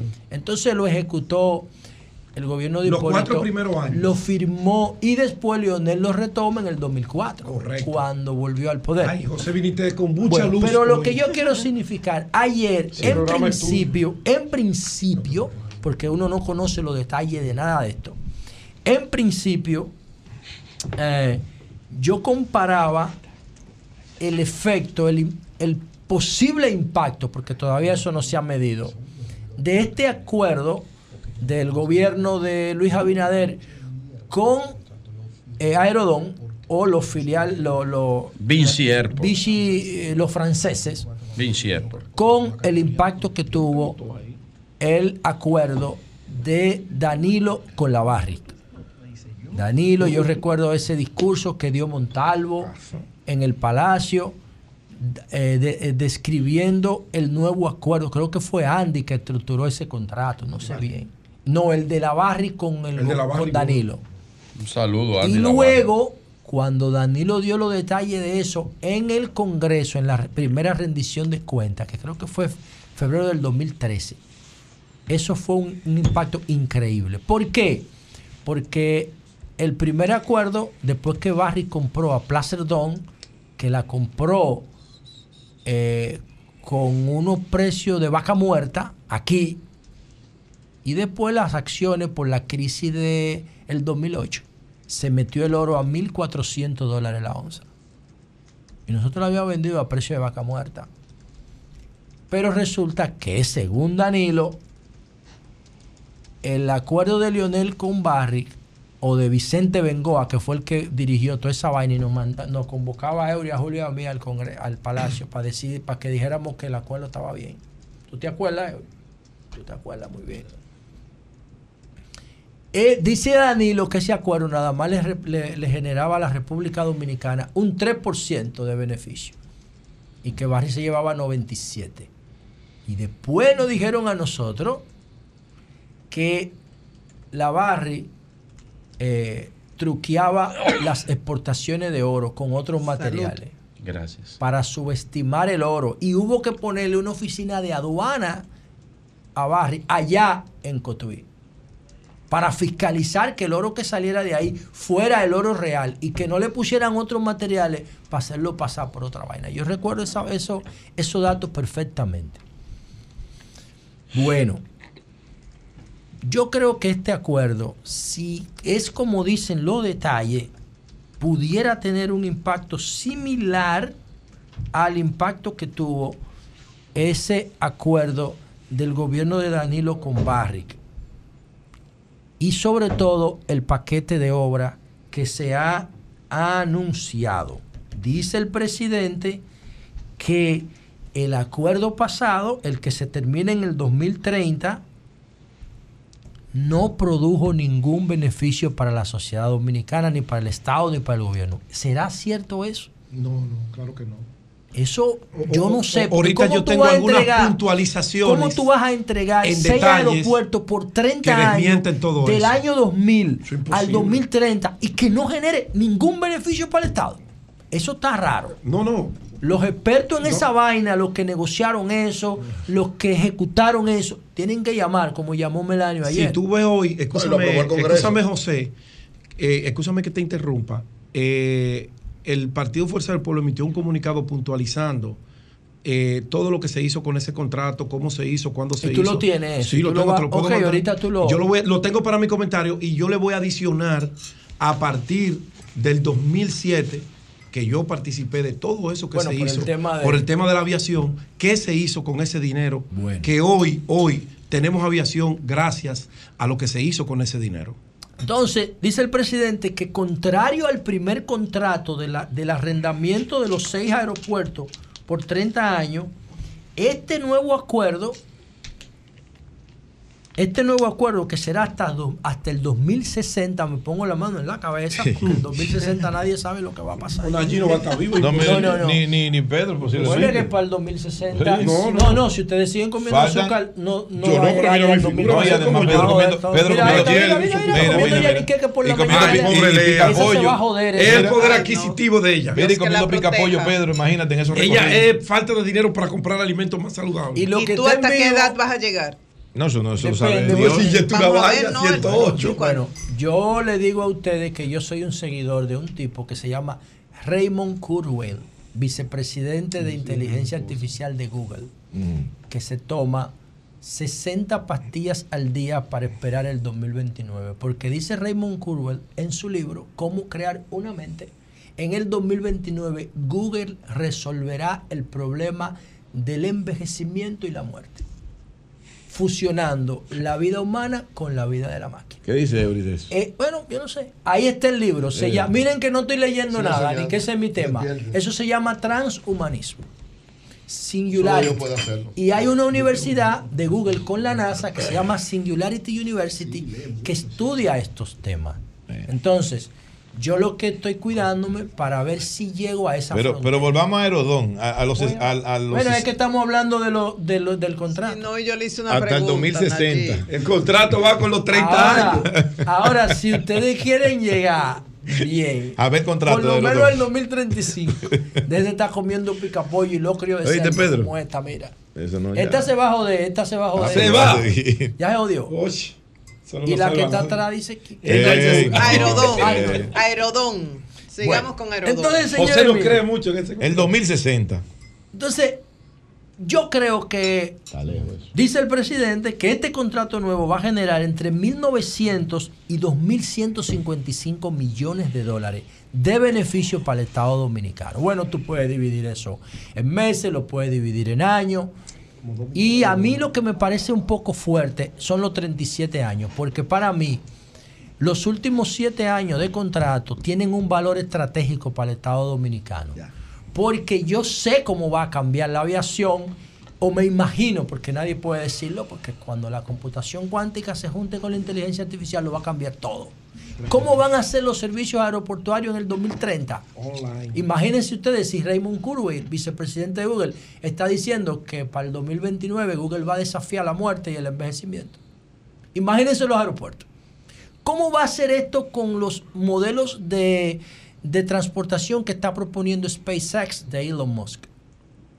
El Hyperloop, las estaciones de viaje que están utilizando para ir y venir al espacio exterior, que ya no son desechables. ¿Qué pasa cuando estos modelos de, eh, de aeronavegabilidad se apliquen para la aviación civil? ¿Cómo lo va a cambiar la energía, la energía, eh, la movilidad eléctrica? El hidrógeno, ¿cómo va a cambiar todo? ¿Cómo van a cambiar los aeropuertos, los servicios aeroportuarios? Los siete años que son clave para eso son del 2023 al 2030.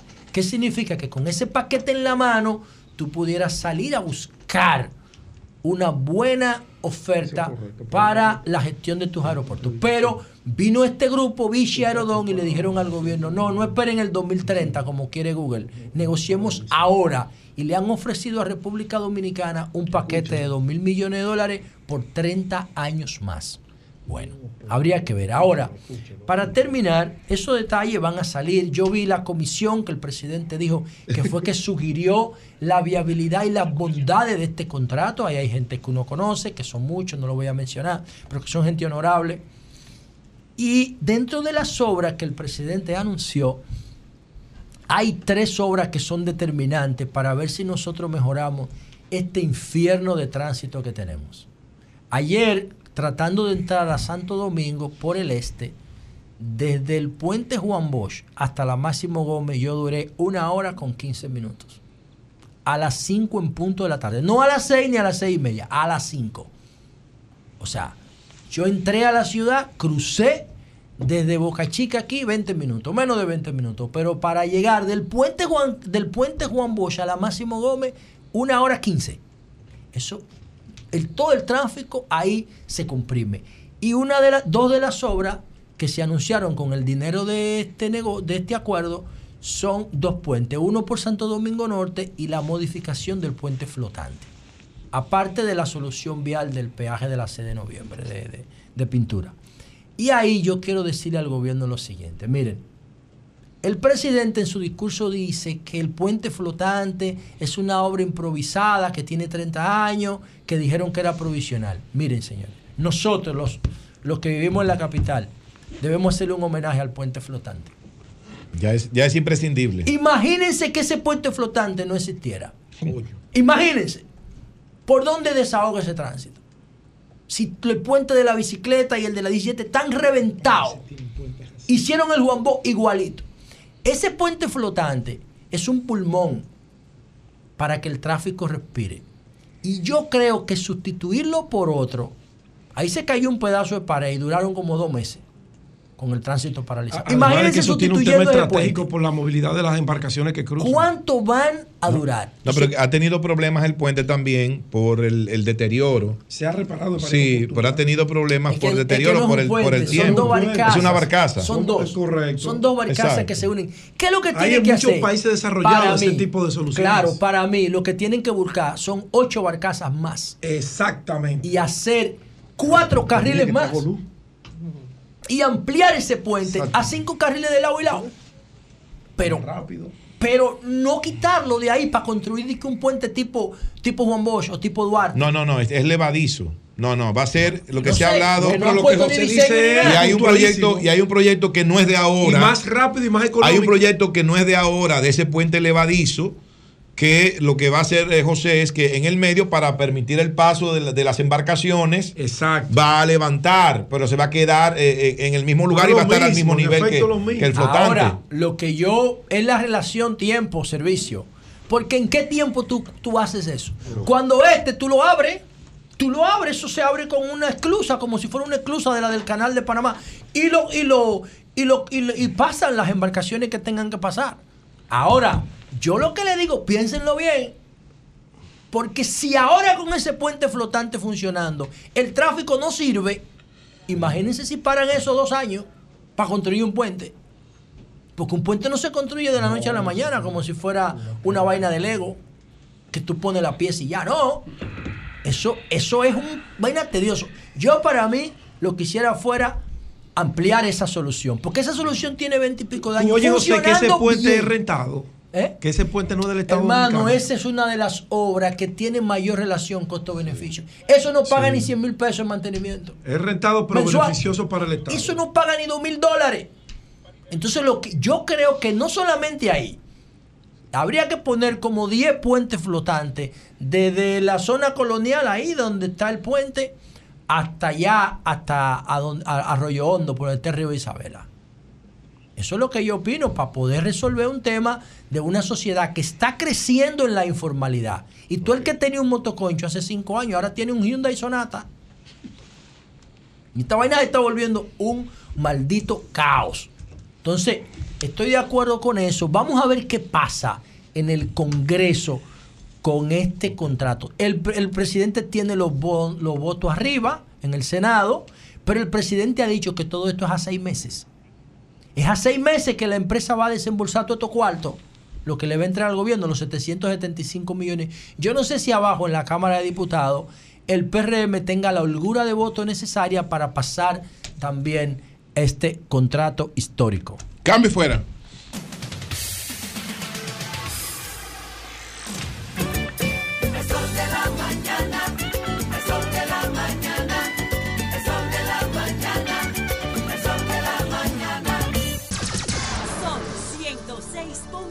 5.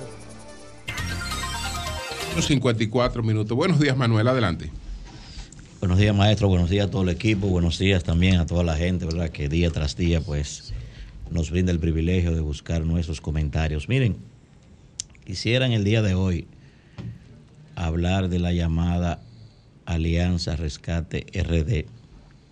A propósito de las declaraciones del expresidente Hipólito Mejía, ¿verdad?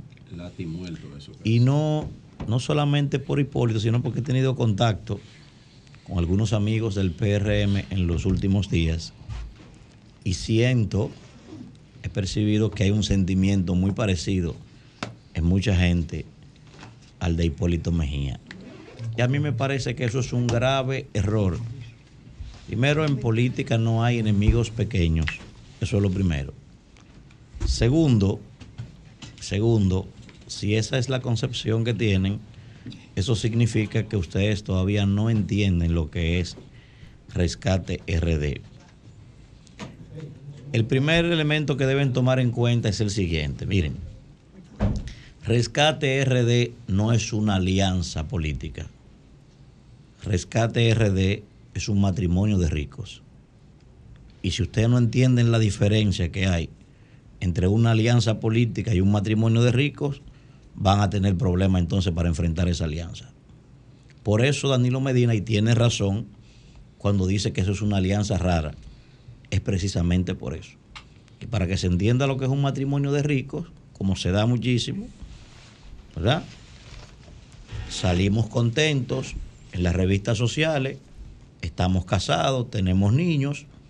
Ahora, la esencia de ese matrimonio es para que las fortunas de ambas familias se cuiden y para que los apellidos también sigan construyendo el futuro de esas dos familias. Manuel, perdón. Pero en la práctica, en la práctica, el caballero sale con una megadiva, que esa es la que él quiere de verdad, y la señora probablemente con el abogado de la familia, es con quien sale. Y viven felices todo allí. Manuel, Eso perdón. es un matrimonio de ricos, ¿eh? Perdón, mira, eh, con relación a eso, eh, decir que la alianza eh, es rara, ¿verdad? Como dice Tiene Danilo. razón, Danilo, en eso. Pero la alianza, la alianza del 2020 fue también rara y compleja.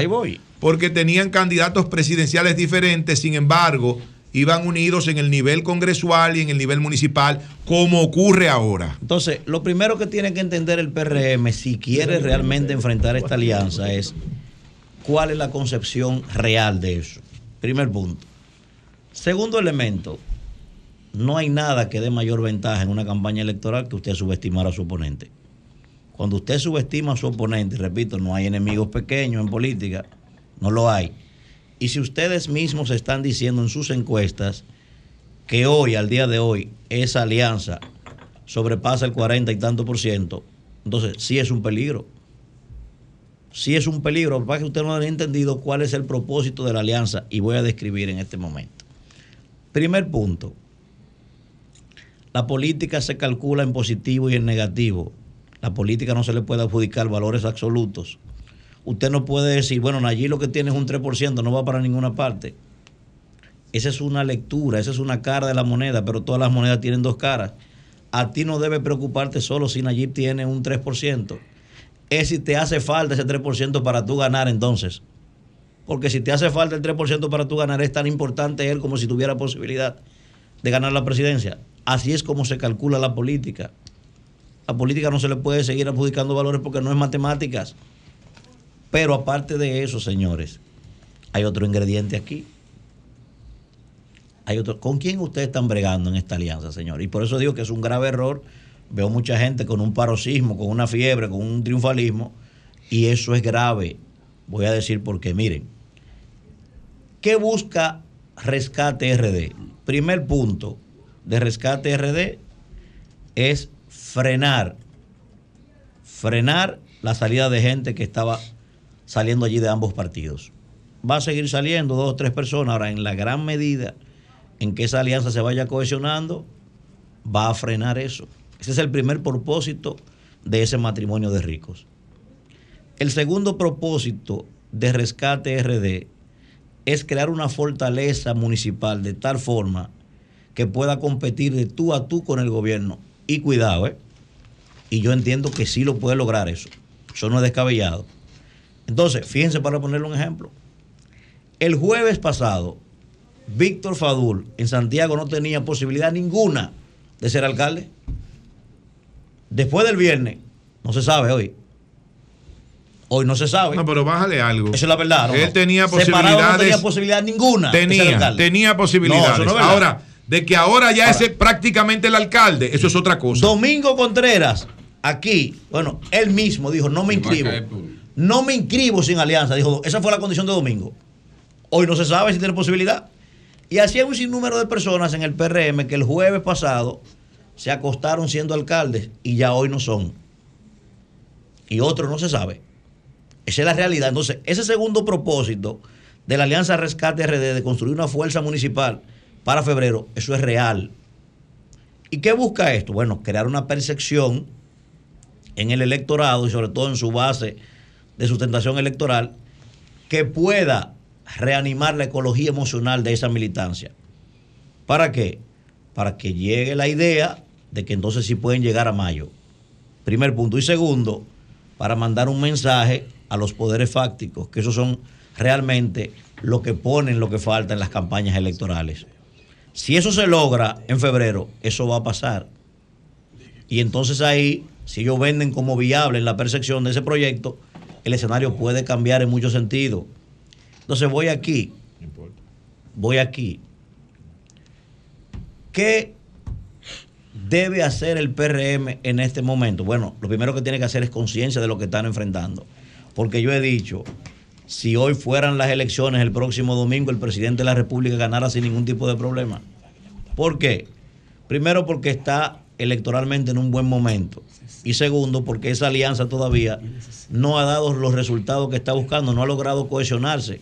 Eso es en el tiempo. Ahora, hoy no es el domingo ni hoy son las elecciones, falta mucho todavía para eso. Falta mucho para eso. Y me, me llama a preocupación que sea Hipólito Mejía el que esté desacreditando eso. Parece que se le olvidó a Hipólito Mejía que tres meses antes, en el 2012, él era presidente todavía contra, Danilo Medina. O sea, tres meses antes de las elecciones, en el 2012, Hipólito Mejía todavía era presidente virtualmente y perdió las elecciones. Pero en febrero del 2020, con lo que pasó en la Junta Central Electoral y ahí en la Plaza de la Bandera, había muchas personas, muchos que iban a ser alcaldes y hoy no son.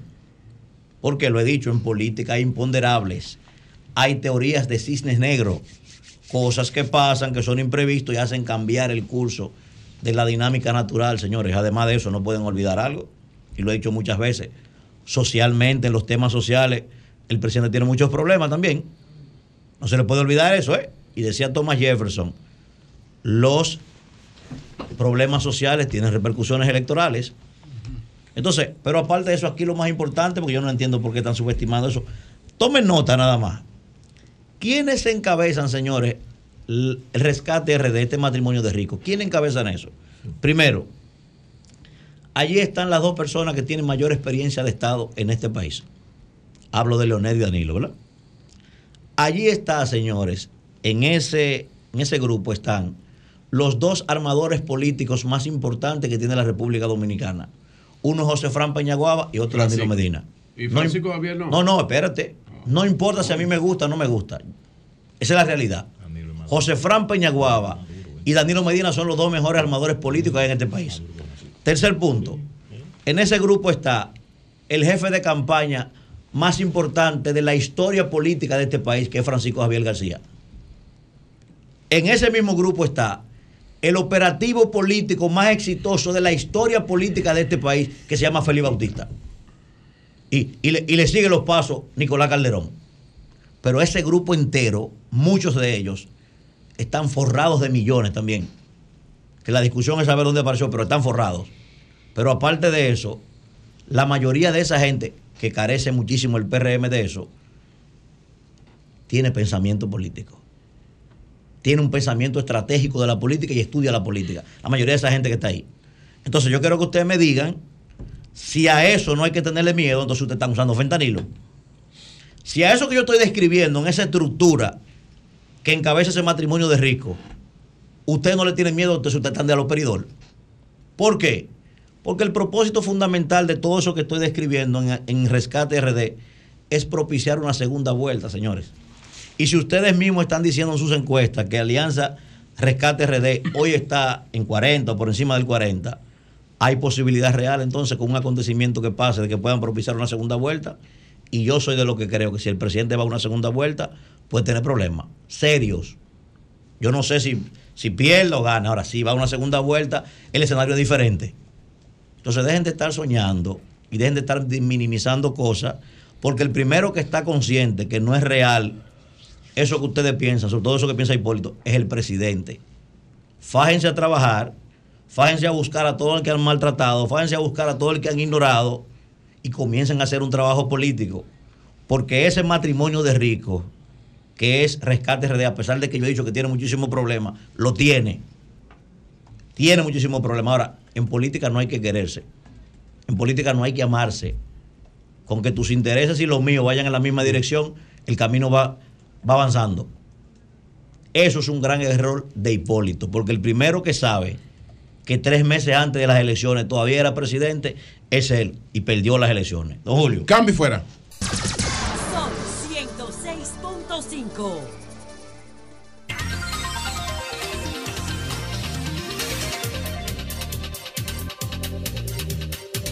Minutos, señores, continuamos, continuamos. Pues un saludo para don Antonio. Un saludo para buenos días, Y- y- Eury y- Cabral. y a. César Cabrera. Gracias al Dios Todopoderoso. Y a don César. Cabrera, un saludo. Sí. Señor Salvador y Guía, como siempre, la palabra de Dios, Filipenses 4:6. No se preocupen por nada. En cambio, oren por todo. Díganle a Dios lo que necesitan y denle gracias por todo lo que. Amén. Amén. Amén, hermano. Muy bien, miren.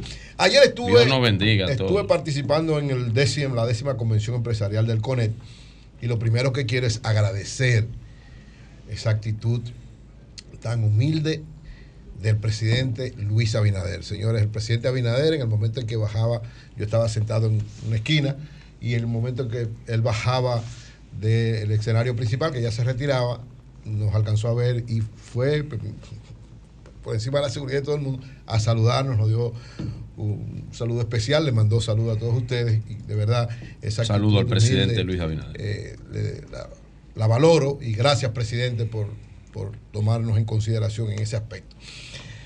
Esta convención del CONET, señores, fue un acto, primero un acto muy bien preparado, muy bien realizado, con una importante representación de la sociedad dominicana, no solo empresarial, sino política y social, porque estaban los principales líderes del país en términos empresariales, el presidente de la República, que es el principal líder político de la nación dominicana ahora mismo, y los dos principales candidatos presidenciales, aunque no estaban presentes físicamente, mandaron representación y además un mensaje de ellos salió, fue colocado, porque como dice el, propio presidente del CONES, el Juan Marrancini, todas estas propuestas van a ser entregadas, es lo que se hace cada cuatro años, es lo que hace el CONET antes de las elecciones, hace un congreso, evalúa lo que puede ser el próximo periodo presidencial desde el, desde el punto de vista empresarial y entrega las propuestas a los candidatos para que la tomen en consideración. Entonces, por eso el presidente estuvo presente y los dos, el, el presidente Leonel Fernández se excusó porque estaba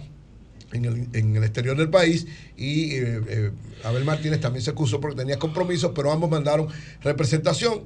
Estaba representando al Partido de la Liberación Dominicana, su secretario general Charlie Mariotti, que el presidente Abinader le dio un saludo especial cuando habló y estaba por representando al presidente Leonel Fernández, Omar Fernández, el eh, diputado y aspirante a senador de la Alianza Rescate RD, eh, y el presidente Fernández. Oye, ya, Entonces, ya Omar representa a su papá. estaba representando a su papá ahí. sí.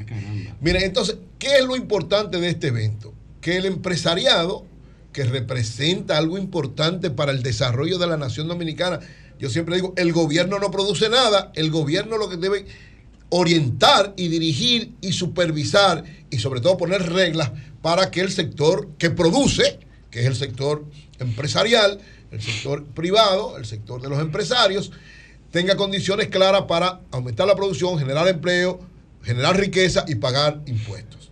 Entonces, esa alianza que debe haber siempre permanente entre gobierno y sector privado, ayer se vio en una dimensión especial por varias razones. La primera, el nivel de representatividad que iba y por los planteamientos que se hicieron. Yo creo que el CONET hizo una tremenda investigación, consultó a la mayor parte de los empresarios y sectores importantes de la sociedad dominicana para presentar esas propuestas que el Celso Juan Marrancini, el presidente del CONET, la, la- mostró y César Dayan, dos discursos brillantes que hicieron ambos y que tienen como ejes estratégicos principales, los dos ejes estratégicos, fue el desarrollo productivo y el desarrollo humano.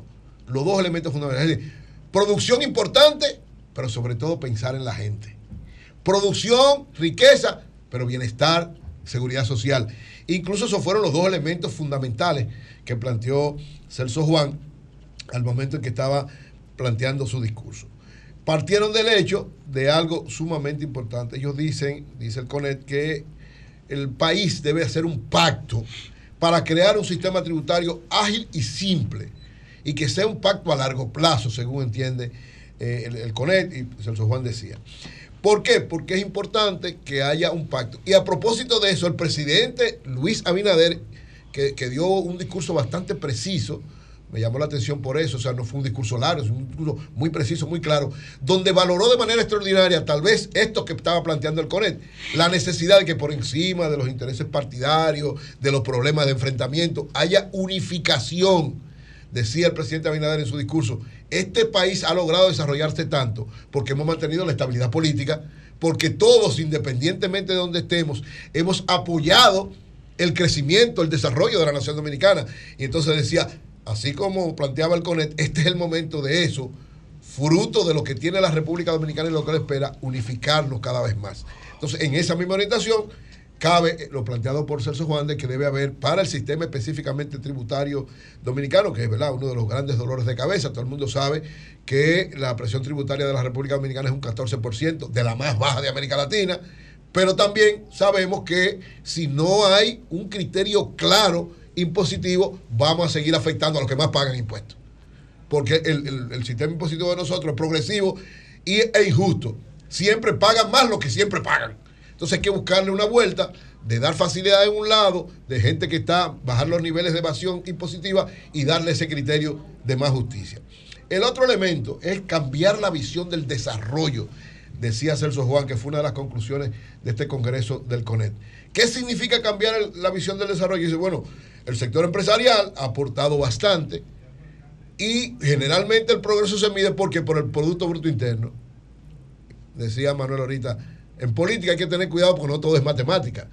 También en economía, ¿no? en desarrollo de la nación, no todo es matemática. No nada más tenemos que ver el crecimiento del Producto Bruto Interno, porque el Producto Bruto Interno es la riqueza que se genera. El problema es la distribución, la igualdad y la equidad que tiene que haber en eso. Y el CONET, es decir, lo que producen la riqueza, dicen ellos, que hay que cambiar esa visión del desarrollo. Y decía Celso Juan, el criterio debe ser que no solamente veamos las cifras, sino que veamos cómo elevar la calidad de vida y el bienestar de la gente. Y yo creo que eso viniendo del sector privado es importante porque además ellos establecen compromisos. ¿Cuál es el compromiso que establecen? Seguir haciendo niveles de inversiones más altos. Dice que la inversión bruta va a ser en la inversión privada en este en, para el año 2024 superior a los 30 mil millones de dólares. O sea, ellos van a seguir aportando. Pero tiene que ser, para crear empleo, se comprometen a crear 500 mil empleos en los próximos cuatro años. Es decir, la visión es de cuatro años. 500 mil nuevos empleos en eso. Aumentar el salario real de la gente. ¿Por qué?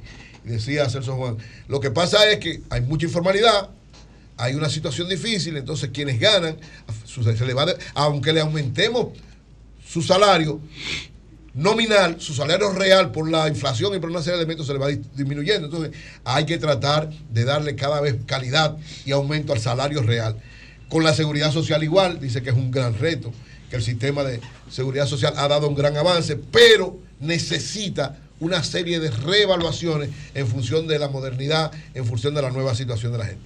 Hablaron del sector eléctrico, hablaron del sector salud, hablaron del sector construcción y en todos la actitud que tiene el Consejo Nacional de la Empresa Privada, los líderes empresariales de la República Dominicana, es evaluar cómo hemos logrado el avance en cada uno de esos y sobre todo rectificar los errores que se han cometido y que cada uno de esos sectores pueda desarrollar la nación dominicana con la visión de no solamente aumentar la cifra y la riqueza, sino aumentar la seguridad, el bienestar y la prosperidad de cada uno de los habitantes de la nación dominicana. Felicito a el Consejo Nacional de la Empresa Privada, felicito a Celso Juan Marrancini, a Pedro Brache y al equipo que está dirigiendo, a César Dayan, a todo el equipo y que está dirigiendo el CONET y ojalá que esta visión clara que fue entregada a los tres candidatos presidenciales todos la puedan asumir. Decía Abel Martínez que las propuestas que le han llegado él la va a incluir, muchas de ellas, en su programa de gobierno, que esa misma sea la actitud tanto del presidente Luis Abinader como de Leonel Fernández. Los tres principales candidatos asuman muchas de estas propuestas para que el crecimiento y el desarrollo de la República Dominicana sea en cifras y en bienestar de la gente. Cambio fuera. Bien, señores, son las 9.22 minutos. Tenemos en la línea telefónica al ex procurador general de la República, Jean Alain Rodríguez. Buenos días, Jean Alain, ¿cómo estás? Buenos días a ti, buenos días a todos los que nos escuchan. Bendecido día sea para todos. Eh, ¿Cuál es la situación en estos momentos de el caso Jean Alain? Bien, de antemano, gracias por darme la oportunidad a ti a- y a todos ustedes a través de, este espacio y, y la bondadosa y generosa ciudadanía que los escucha.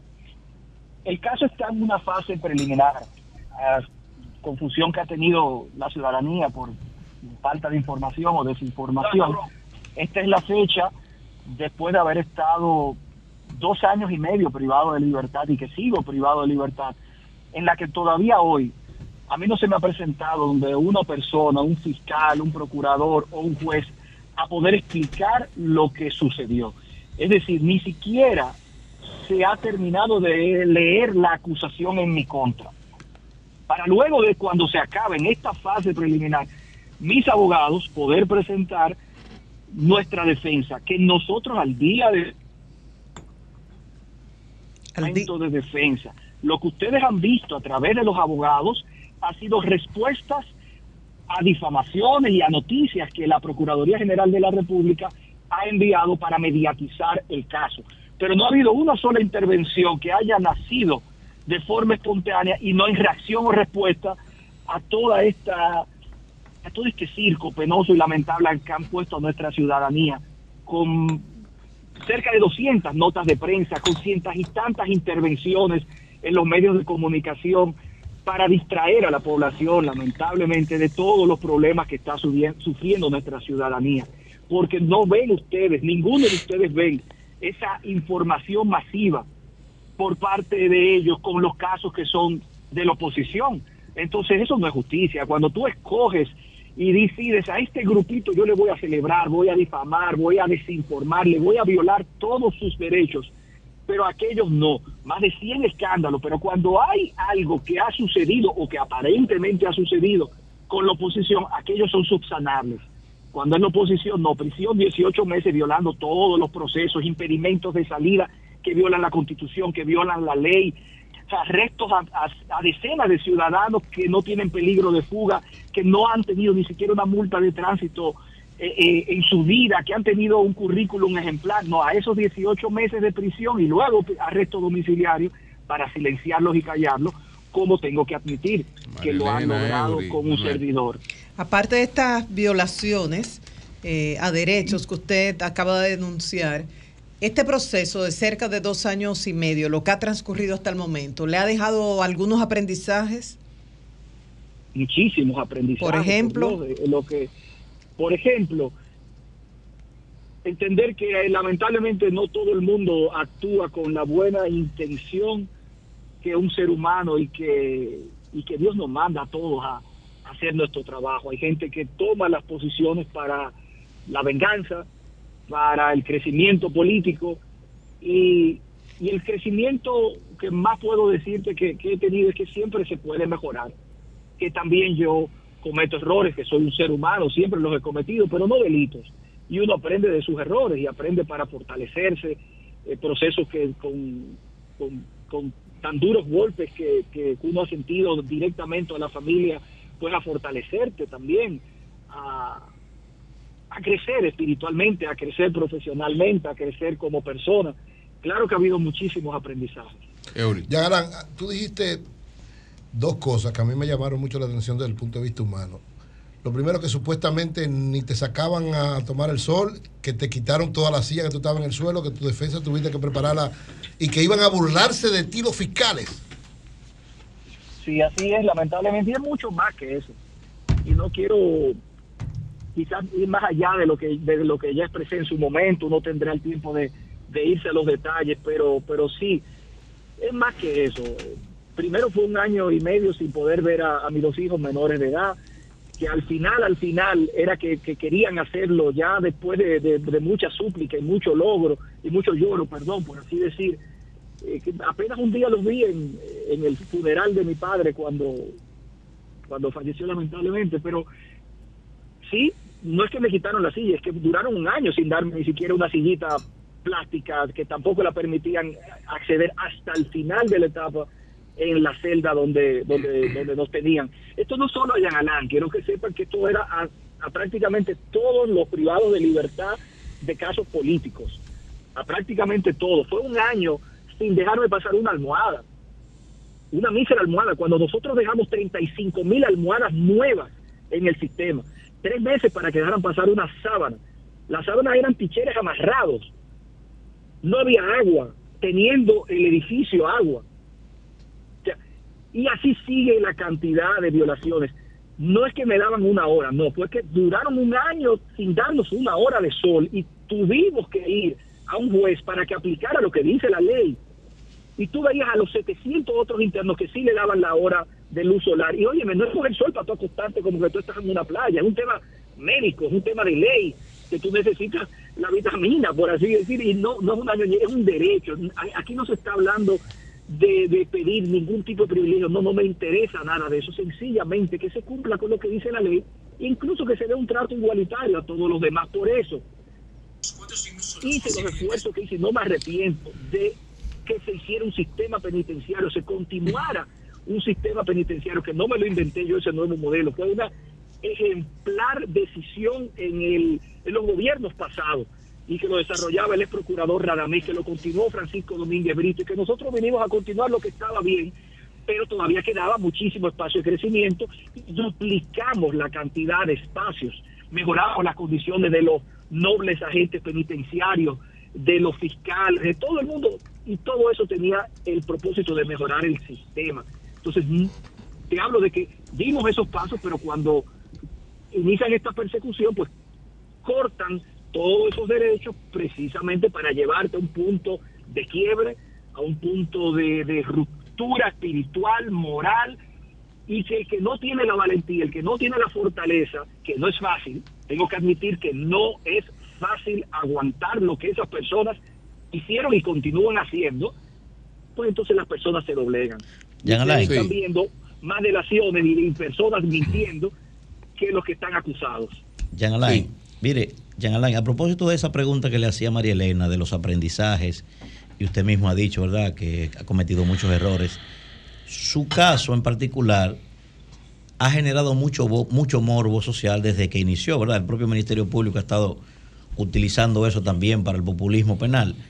Jean Alain, mucha gente disiente de usted, en el sentido general, porque le atribuyen haber tenido algunos comportamientos, ¿verdad? Quizás un poco erráticos, aquel acontecimiento que pasó en el Consejo Nacional de la Magistratura.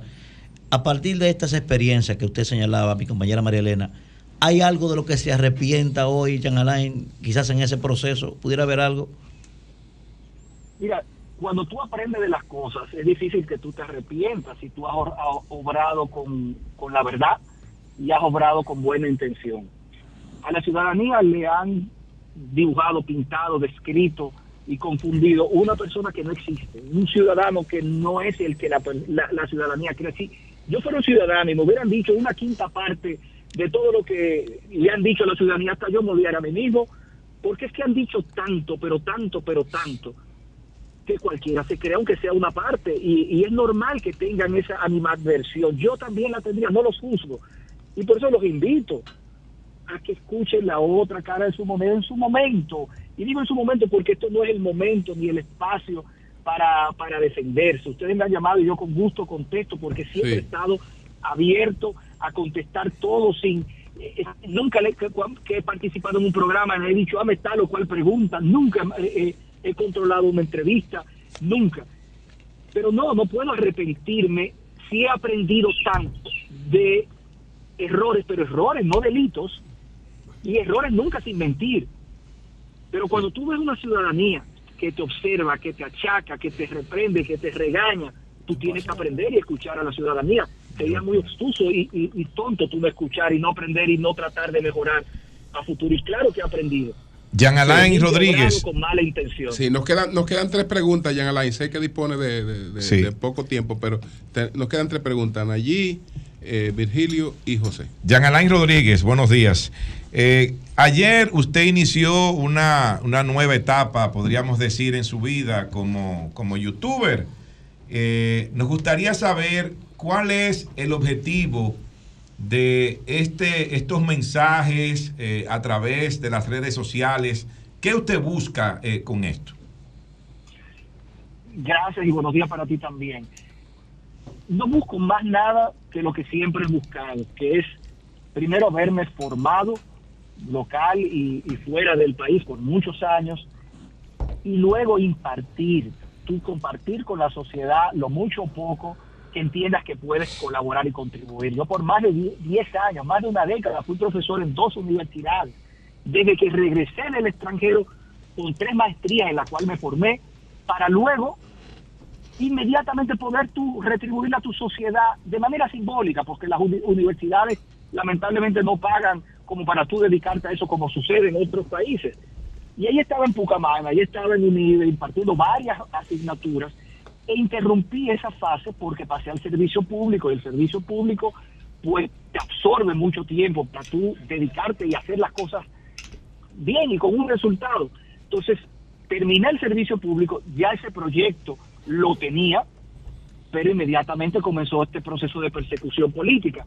Ahora, conforme a los derechos constitucionales, la libertad de expresión, libertad del derecho al trabajo, y mientras sigo mi proceso, que quiero seguir y continuar hasta su final, demostrando la verdad junto a mis abogados en los tribunales, pues entonces retomé este proyecto, que lo que procura es lo siguiente, poder presentar a la ciudadanía en temas de derecho y justicia todos aquellos casos, temas que son de interés de la ciudadanía, que conozcan sus derechos, que conozcan con casos prácticos, con figuras locales e internacionales que acompañen espontáneamente en dicho programa, los temas de interés que tocan al derecho y la justicia, que son muchos. No es hablar de corrupción, no es defender el caso, no es atacar, no, ese no es el propósito de ese espacio Derecho y Justicia, al cual les invito a que participen, lo vean. No, si quieren llamarle eh, eh, youtuber porque se usa una eh, herramienta social por fenómeno, youtuber eh, seré, si el- el- los motes que tanto que me han puesto no me no me importa uno u otro, con mucho orgullo lo- los acojo. Virgilio. Y, y eso de eso se trata. Jean Alain, Virgilio Félix, ¿cómo estás? Jean Alain, Buenos días. el, el- viviste un proceso desde una prisión. Fuiste procurador general de la República.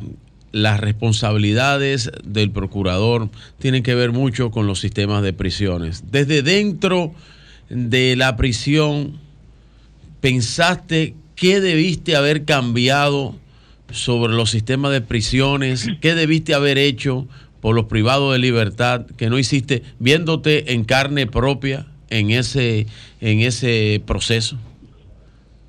Definitivamente sí. Entendía antes de, de que me llevaran a, a aquel lugar violando todos los códigos, todos los procesos, que, que algo conocía. Y entendía que algo conocía porque posiblemente sea de los pocos ciudadanos y seguramente el único procurador o ex procurador que haya visitado absolutamente todos los recintos penitenciarios de nuestro país.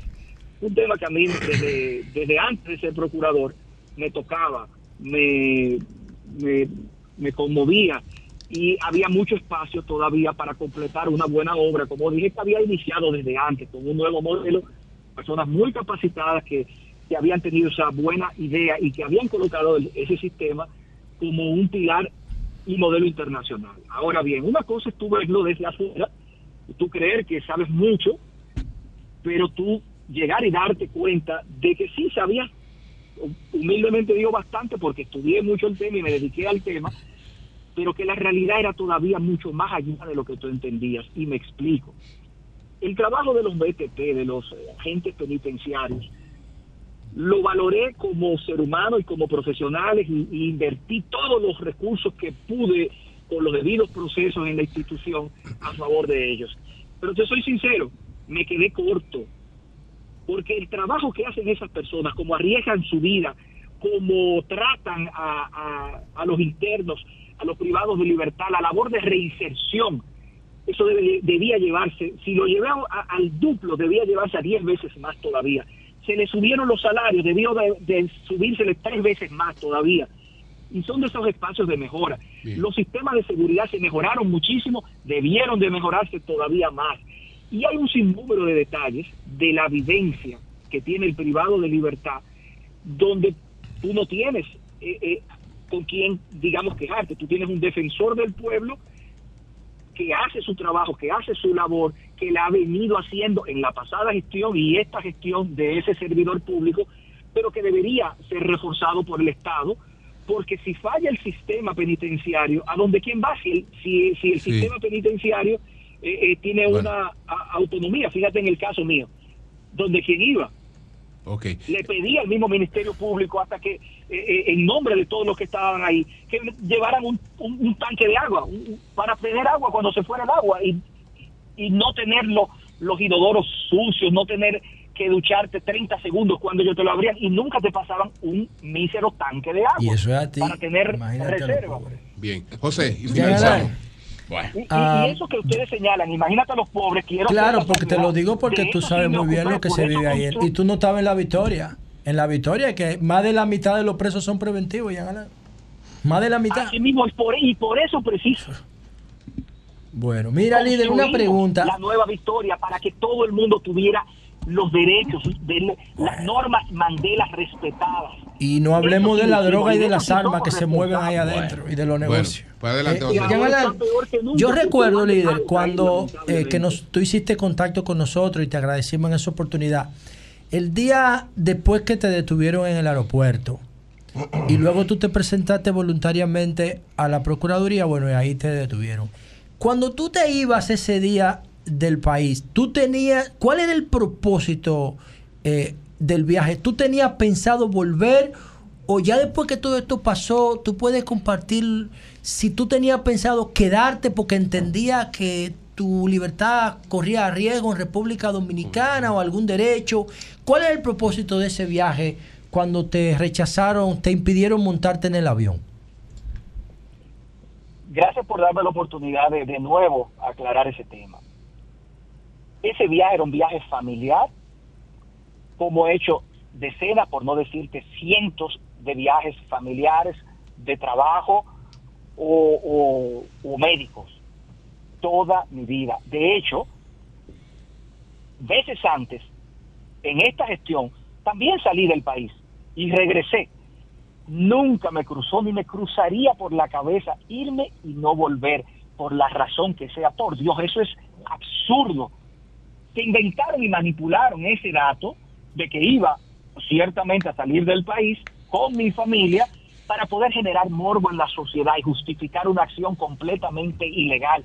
Señores, usted no puede pedir, prohibirle el libre tránsito a nadie. Usted tiene que ir donde un juez. Y en un proceso público y contradictorio, usted decirle al juez, mire, esta persona se puede ir del país y no lo queremos. Señor juez, ordene un impedimento de salida, que es una medida de coerción. Si el juez lo entiende en ese debate contradictorio, lo ordena y hay que respetarlo. Pero ningún ciudadano, ningún funcionario puede prohibir. Eso es ilegal, completamente ilegal. En cualquier país con derecho y justicia hubiese con- consecuencias, consecuencias que no me interesa que las haya. Lo que me interesa es que se respete. Y, y el, y el tema de la mano de plátano no. en la caja fuerte, Jan Alain, que irritó mucho al Ministerio Público. tema lo voy a ¿Qué fue eso? oportunamente, porque es que han dicho tantas mentiras. Y vuelvo te completo esa historia del aeropuerto, vuelvo y te la termino. Te doy la primicia, que la di hace unos minutos también. Vamos a ver. El Ministerio Público, sin yo estar obligado a ello, por prudencia, y como había un contacto que me llamaban de vez en cuando para otros temas del pasado, y como colaboración y continuidad del Estado lo hacía, y que tienen obviamente mis teléfonos, yo mismo le dije, miren, por cierto, me voy de viaje a este tema con mi familia.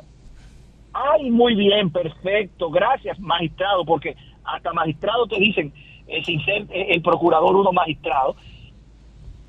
Y tomaron esa información para, violando la ley, impedir el tránsito. Señor, eso no puede continuar, eso no, no está bien. Y el tema de los plátanos en la caja fuerte. Que mucha gente puede venir a decir durante la gestión, pero él hacía eso nunca. Sí. Nunca ni permití, ni Es decir, ordené, es decir, ni firmé un impedimento Alain, de salida de. Alain, porque eso no se conocía, quien le informó al Ministerio Público que ibas a salir del país fuiste tú.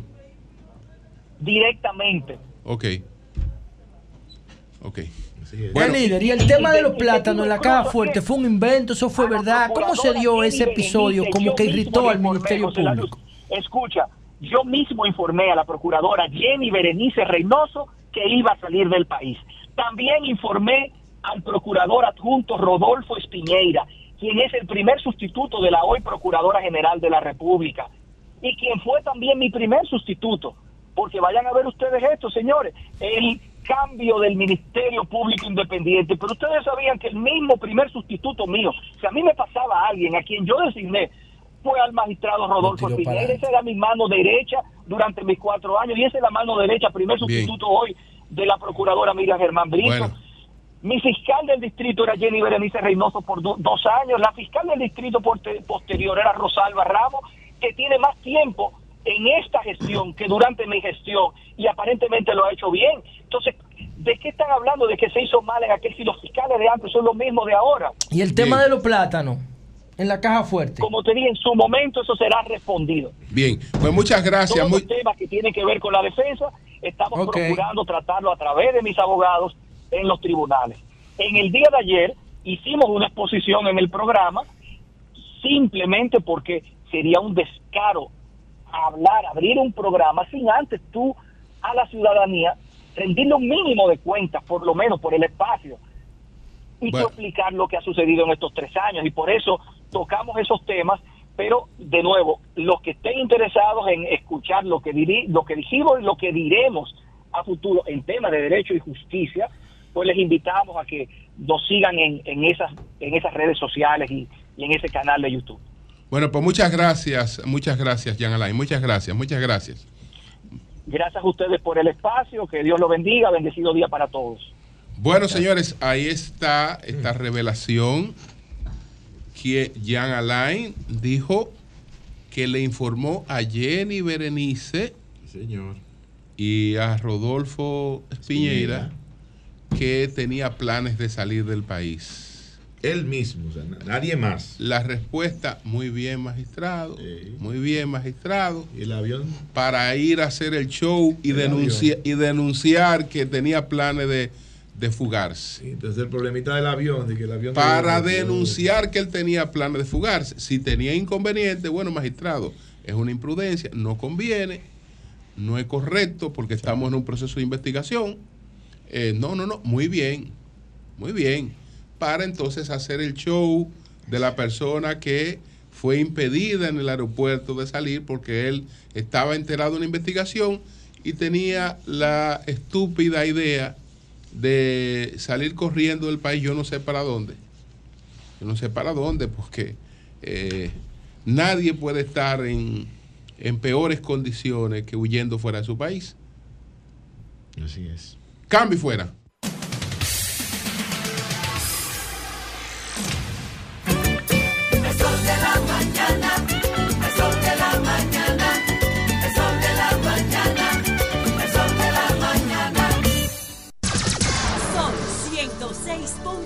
Sol 106.5. Bueno, son las 9.51 minutos, son las 9.51 minutos. Eh, José, la cartera entonces ya la persona... la- Sí, um, ya vino la persona a buscar su cartera. Eh, Los documentos eran de ella y de su madre. Todas las preguntas que le, le hice, le formulé, porque había una tarjeta de débito ahí que no tiene seguro.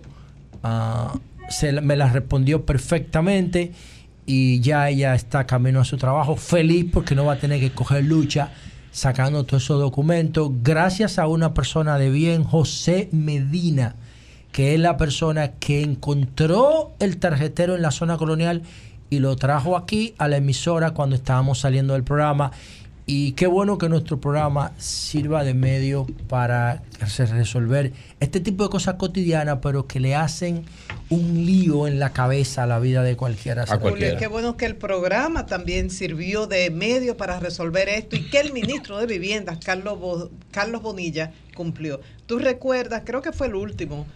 Ayer lo dijimos, sí, sí. Ah, el, bueno. el área de facturación del hospital Robert Y, Rick de- Cabral. y toma de muestra, Robert Reed. Lo dijeron ayer, yo no estaba acá, pero lo reiteró hoy a las 4 de la tarde con la presencia de la primera dama. Son 155 metros cuadrados de construcción con capacidad para 116 personas y una inversión total de es. 16 millones. Alexandra Matos. Eh, de la fundación de Faxi, la fundación de amigos contra eh, de amigos de lucha De contra el cáncer de infantil niños de lucha, que hablaba de la necesidad de esa área y ahí el ministro se comprometió, se hicieron una serie de reuniones y ya esta tarde se inaugura. Felicidades a todos. Bueno, señores, anunciar que está con nosotros, va a conversar con nosotros dentro de un momentito, Lenin de las Rosas. Sí. Lenin de las Rosas es el candidato de la Alianza Rescate RD en San Juan de la Maguana. Él es del Partido de Liberación Dominicana, ya fue candidato a alcalde, muy bien posicionado, ahora con el respaldo eh, de la Fuerza del Pueblo, del PRD eh, y, de, y de, otros, de otros aliados. Así que él va a conversar con nosotros en breve. Virgilio, buenos días, adelante. Hablando es que uno se entiende. Gracias a todos los que nos escuchan a través de este Sol de la Mañana de Sol 106.5.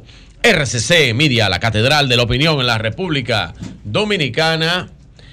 Y primero felicitar, eh, como de hecho ayer fue el nombramiento del economista, amigo, hermano Fabricio Gómez Mazara. Como director de Promipyme, Fabricio y yo somos amigos hace casi 20 años, cuando andábamos en la política, haciendo política, política de la buena.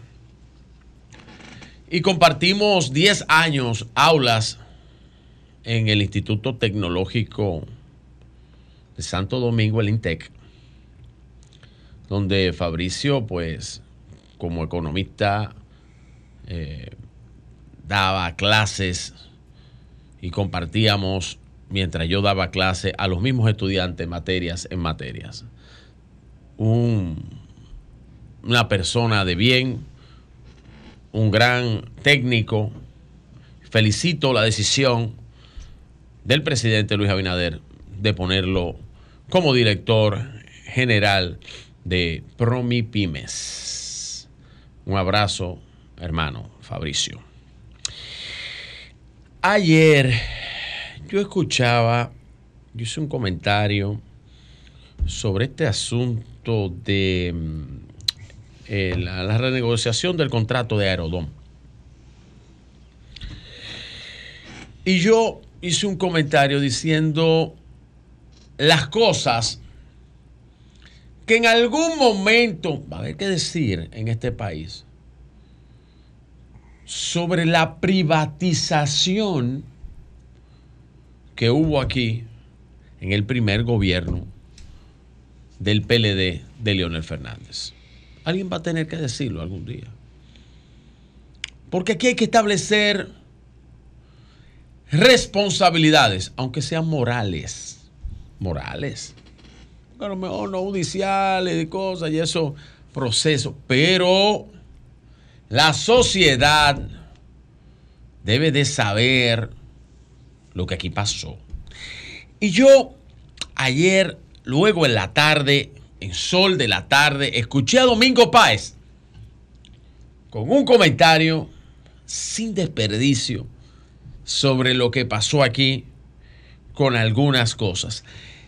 Leyendo este libro, releyéndolo, del periodista Miguel Ángel Ordóñez, que ustedes los conocen, negocio de bajos vuelos, eh, Miguel Ángel ha conversado con nosotros en el Sol de la Mañana en más de dos ocasiones sobre este tema y lo que él expresa en ese libro y cómo el sistema de aeropuertos en este país fue concesionado, como diría el haitiano, sin tirar un tire.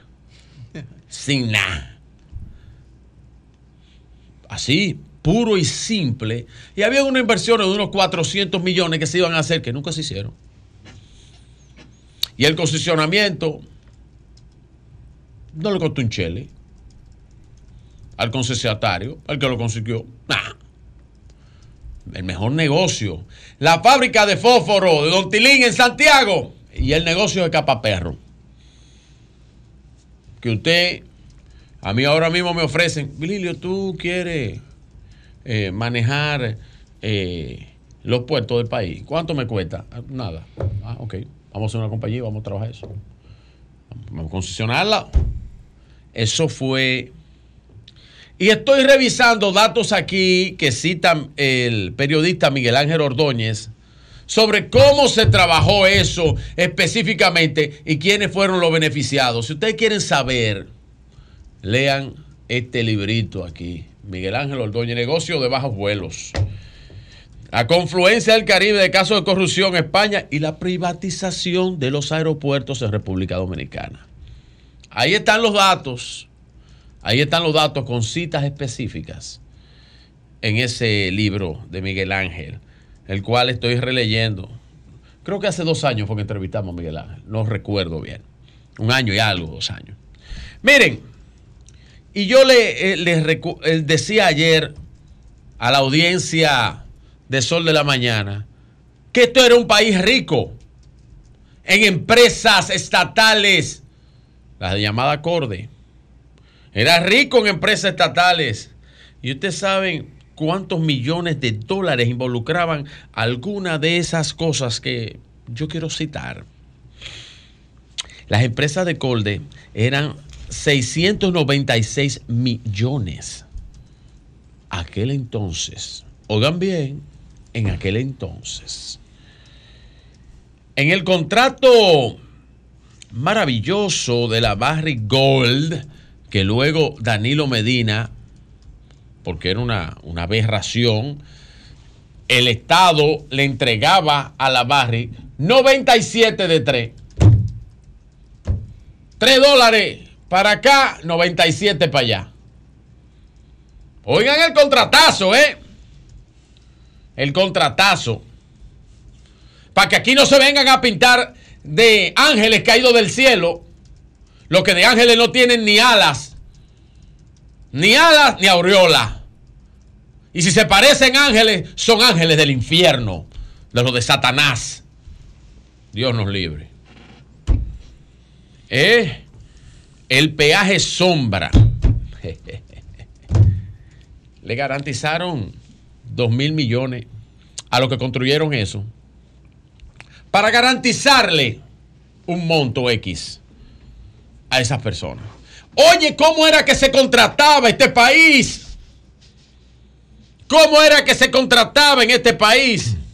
Y sin hablar otras tantas cosas, que tengo aquí un listado que me manda un amigo, que es viral ya. Es viral porque él lo colocó en sus redes sociales. Pero quiero establecer No te- algo. no te mandó las firmas No, no, no, la de firma, la comisión pero tú la puedes decir ahorita, de dile la ahorita. pero dile que ahorita, eso. pero dile ahorita la firma. No te Dile- mandó eso. Dile ahorita la firma. No, porque yo la tengo Está aquí. bien, pero tú la puedes decir ahorita, tu firma. No, Tú- yo dile, digo, si dile tú en tu quieres, tiempo, yo- no, yo- dile en tu tiempo. Nayi, dile en tu tiempo la firma, que a mí no me interesa la, la Ah, firma. ok. No, no me interesa. A De mí los me que aprobaron el a mí- contrato, A no mí te me interesa. interesan de los que fueron beneficiados con Los esos que cuartos. aprobaron el contrato, ¿verdad? A mí me interesa los que fueron beneficiados con esos cuartos. Los que aprobaron. Los que fueron beneficiados. Ahí está Chu Algunos le pagaron con otras empresas. Ahí está Chu. Y no me haga hablar de esa vaina. Ahí está que, Chu. Habla. Que tengo gente Habla. que merece aprecio mío. Ahí está Doña Milagros. Que después llamó Melanio aquí, como que uno estaba hablando de. Melanio. Como que uno estaba hablando de Melanio. Melanio, usted se quedó oliendo donde guisan. Ahí, cuando usted estaba en el aeroportuario, usted olió donde guisaban. Ay. Pero del guiso no le tocó ni un sorbo. Hasta un juez ahí ahí. Ni el, ni el guiso no le tocó un sorbo. Y consulte, te voy a regalar una unidad de ese libro para que te instruya Milton en Ray. lo que pasó aquí Milton Ray con firma. la privatización Milton de los Ray aeropuertos. Guevara. Que era Vamos. senador de Samaná Vamos. en aquel momento. Vamos a dejarlo, que tú no tienes la información. Veo que no la tienes. Tú te estás basando en el que firmaron. No, no. es la información. No, no, no. Que son Este- dos cosas este es diferentes. el informe No, firmado por la Comisión información. La información. De la aprobación de ese contrato. La información que quienes fueron beneficiados, tiene que buscártela. Ah, sí. Tiene que buscarla. Algunos. Te sigo dando nombres. Algunos que hoy son tus aliados. Voy a seguir dando Y antes eran tus jefes políticos. Mira, Pero voy a terminar doña con esto. no firmó. Porque por la importancia, por la importancia que tiene esto que me hacen llegar a mí de una encuesta. Es la única encuesta que he visto que ha medido, hoy no es miércoles de encuesta, pero es la única encuesta que ha medido el efecto de la Alianza Rescate RD, porque su ficha técnica, su ficha técnica es del 12, 13 y 14 de noviembre del 2023. Y es marketing estrategia. Yo conozco la metodología y el director eh, de esa empresa, que es Guillermo Mateo, eh, que es un asesor y profesor de estadística. Y entonces hace llegar esta encuestita. Y yo quiero irme a un dato directamente que tiene que ver impresa, con la alianza, con la alianza, yo te la mando digital, con la alianza Rescate No, RD. Dice, dice aquí, el pasado viernes, la alianza Rescate RD que conforman el PLD, Fuerza del Pueblo y el PRD anunciaron un acuerdo para los municipios distritos municipales provincia para llevar candidatos comunes en muchos lugares. ¿Considera usted que este acuerdo fortalecerá esos partidos, debilitará esos partidos, los dejará igual o no sabe? For- lo eh, fortalecerá 29.9. Debilitará esos partidos 23.5. Los dejará igual 29.2. No sabe, nos responde 17.4. Pero cuando nos vamos a lo siguiente, solamente un minuto más, maestro. Sé que estamos cortos. En las elecciones municipales de febrero del año próximo, ¿cuál de estos partidos usted cree que obtendrá la mayor cantidad de alcaldes y directores municipales? Esa pregunta es un disparate. La can- mayor cantidad. Un momentito, es que tú no puedes. Esa pregunta no- es un disparate. Pero, es que así no se puede analizar. eso no se mide así. no se No, es puede que así no se analizar. mide. Pero tú Es que así no se mide lo municipal, ni lo- ni tampoco lo de los distritos, no es Pero, verdad. pero entonces tú eres experto en estadística. Yo sí. ¿Dónde está? ¿Dónde Yo está? sé, Tú- y no, el- po- y el tuyo, porque ¿dónde que- está? no, no, yo sí. Ajá, yo sí. Y te lo puedo mostrar Ah, con pues, título. búscamelo. Y dando Tranquilo. Años en esa vaina. Y sí. haciendo investigaciones de mercado. Mándame la impresa, que el papel de baño se acabó en mi bueno, casa. Bueno, pues si tú la quieres utilizar como papel Para de baño, yo Bueno. voy a utilizar las declaraciones que aquí se hacen, muchísimas cargadas de falacia, para limpiarme el. el fuera.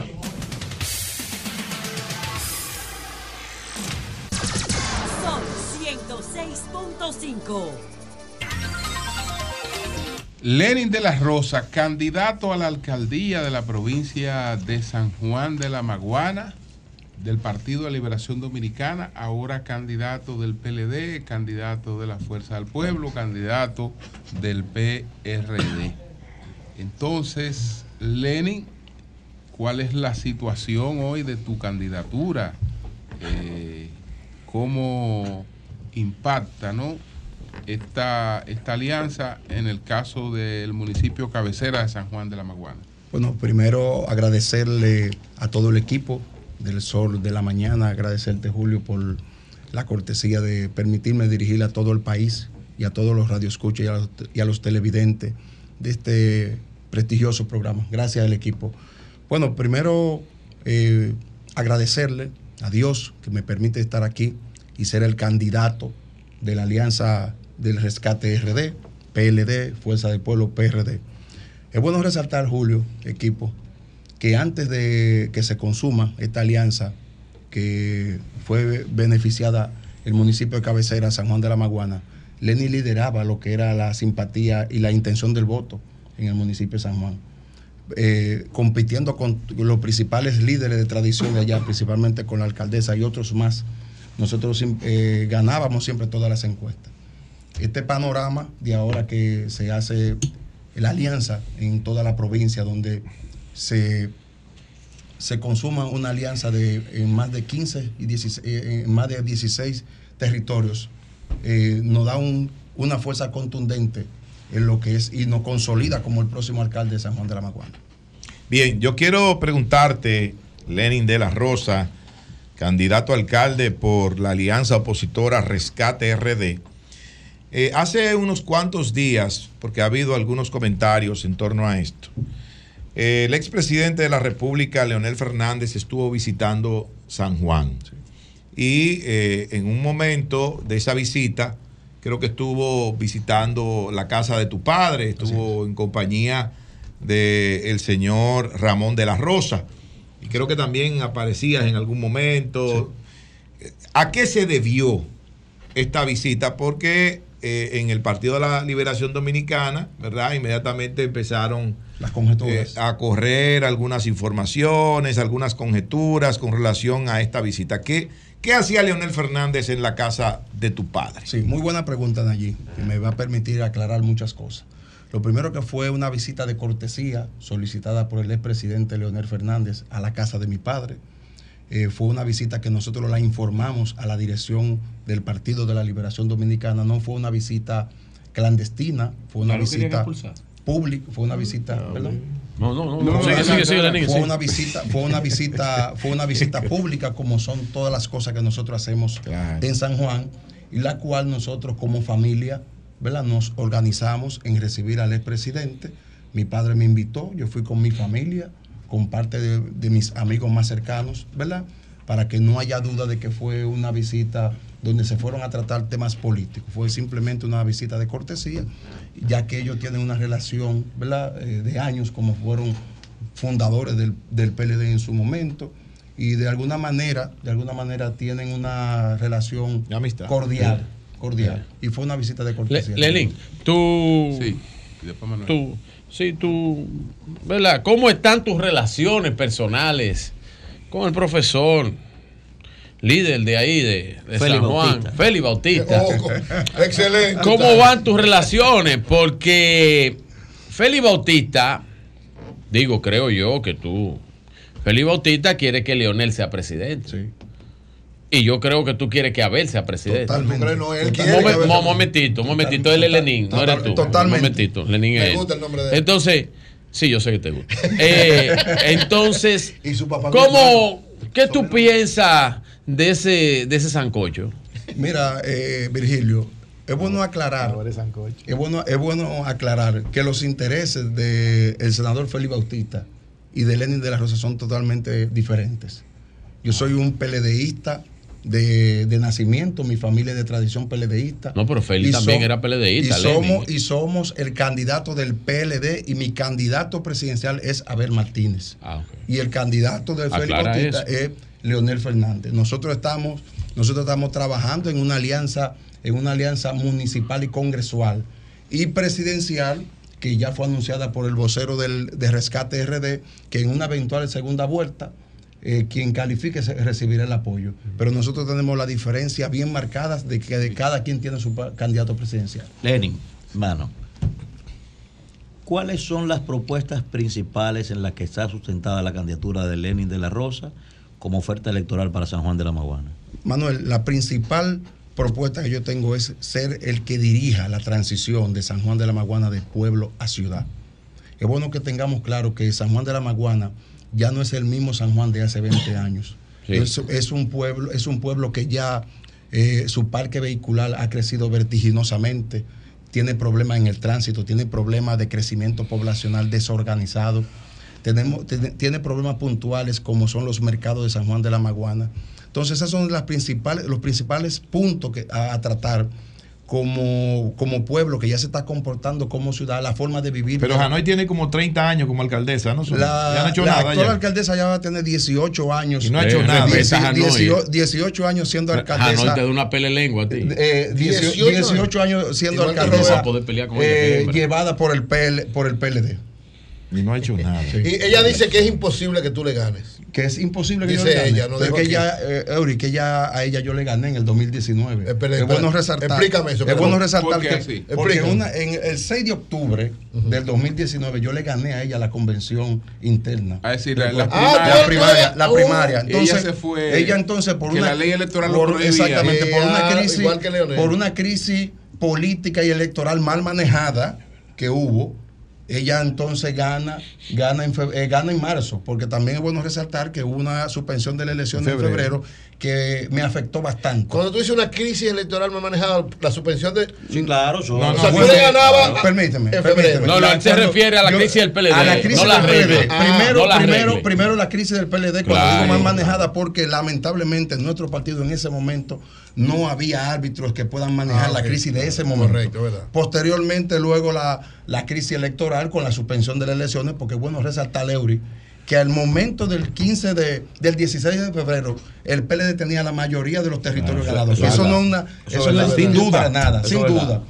Ahora, fue un trago muy amargo escuchar las palabras del presidente de la Junta eh, Central Electoral en ese momento suspendiendo las elecciones. A las 11 y 11 A de la las 11 y mañana. 11 de la mañana. Es bueno también aclarar que el mes más trágico que nosotros hemos tenido políticamente se fue ese mes de, de febrero a marzo, porque eso no fue fácil hacer una campaña electoral. Y con un partido que lamentablemente no supimos manejar esa crisis y sin querer, sin querer, no, hasta nos autoculpamos. Eh, ¿Con eh, qué eh, mecanismo Lenny, ¿cuáles son- cuentan los partidos Una para captar y formar nuevos talentos? Hay mucha gente joven, preparada, pero quizás no, no se atreve a dar el paso a la política. Y siento que los partidos también necesitan de gente así. Sí, lo que pasa, Marilena, mira, mira qué está pasando con ese sentido. Lamentablemente, los últimos hechos que han pasado de la, vida política han demotivado a que la juventud y a los nuevos talentos quieran eh, hacer vida política.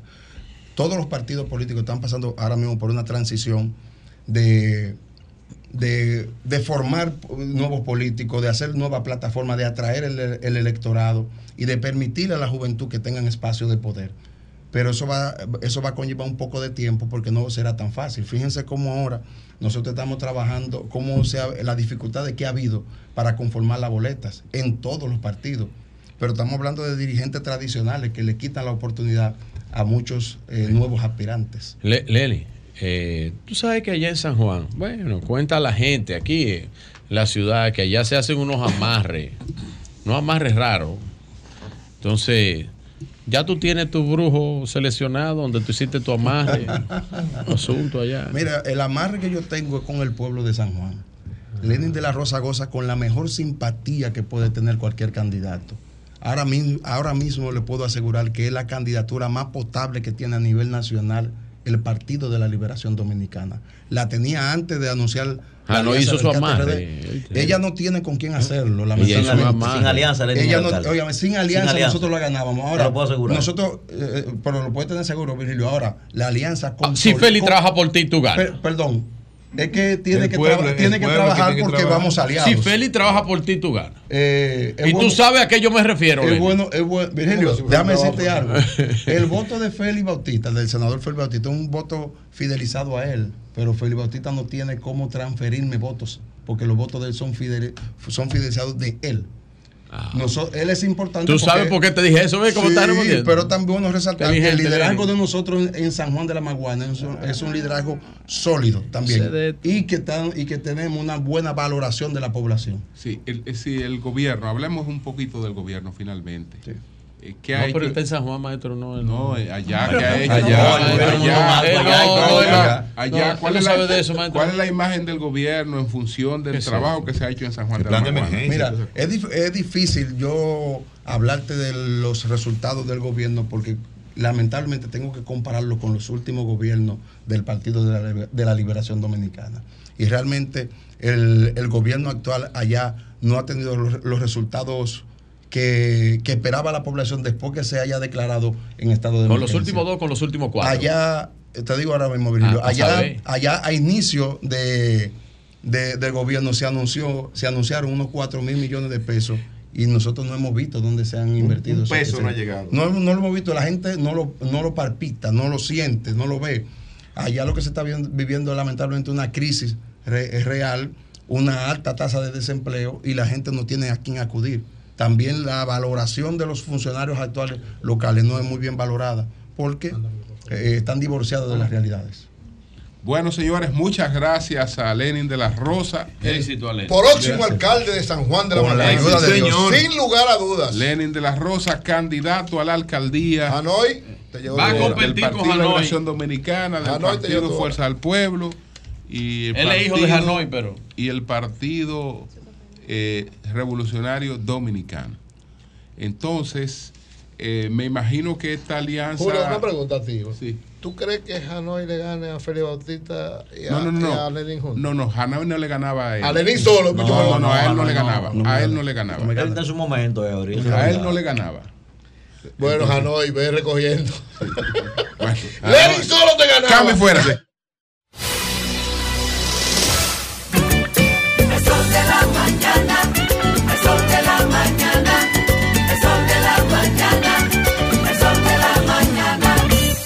Si de algo saben las abejas, es de flores.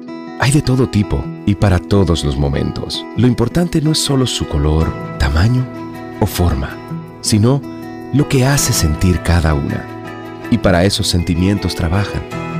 Igual que el Banco Central, que trabaja para hacer florecer la economía y que sientas estabilidad.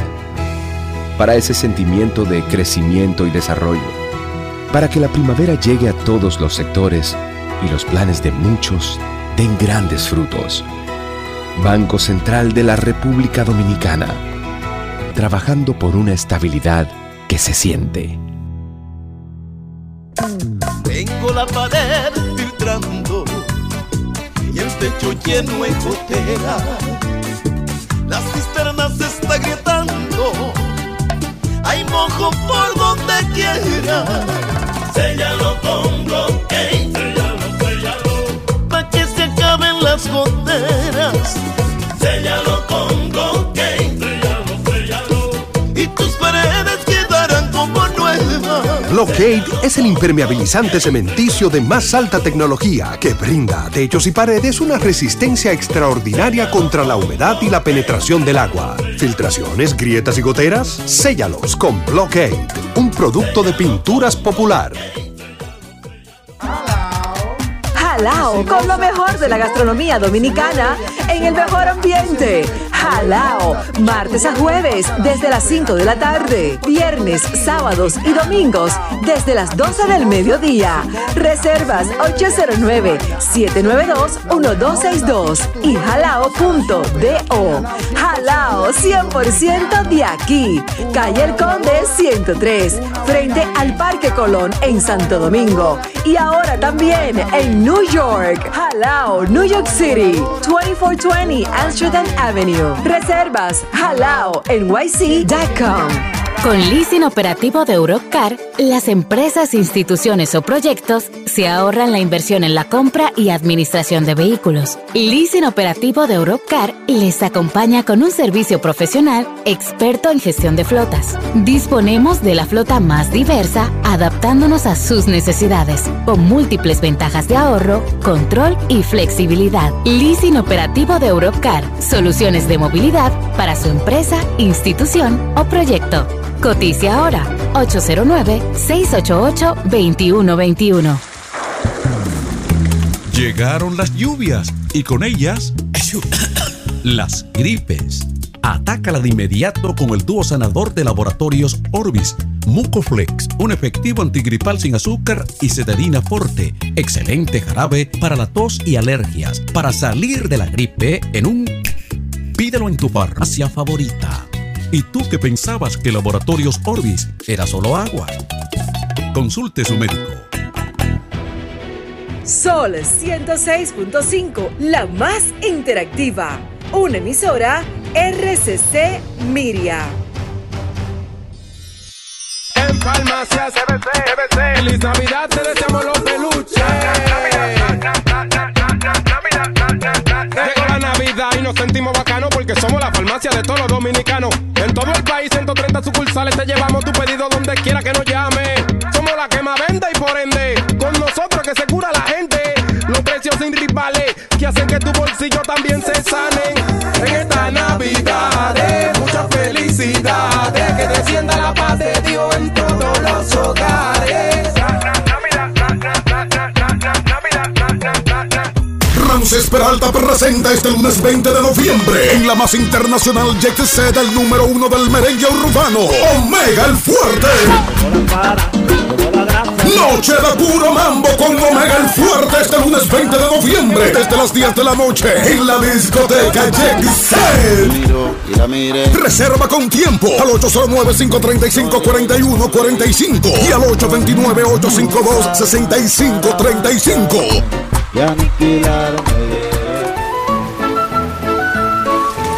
Las filtraciones pueden aguarle el día a cualquiera. Por eso Pinturas Popular ha desarrollado Dry Block Waterproofing, una nueva generación de impermeabilizantes 100% acrílicos elastoméricos, formulados con la máxima tecnología para resistir el estancamiento de agua en los techos. Dry Block Waterproofing de Pinturas Popular, una nueva generación de impermeabilizantes acrílicos elastoméricos, extrasiliconados y uretanizados. Juntos, te acompañamos en cada paso, en cada meta, buscando siempre hacerte todo más fácil. Por eso, en Banco Santa Cruz mejoramos tu app y tu banca en línea, ahora más simples e intuitivos de usar. Porque juntos es más simple. Descarga o actualiza tu aplicación en App Store, Google Play o App Gallery. Banco Santa Cruz. Juntos podemos.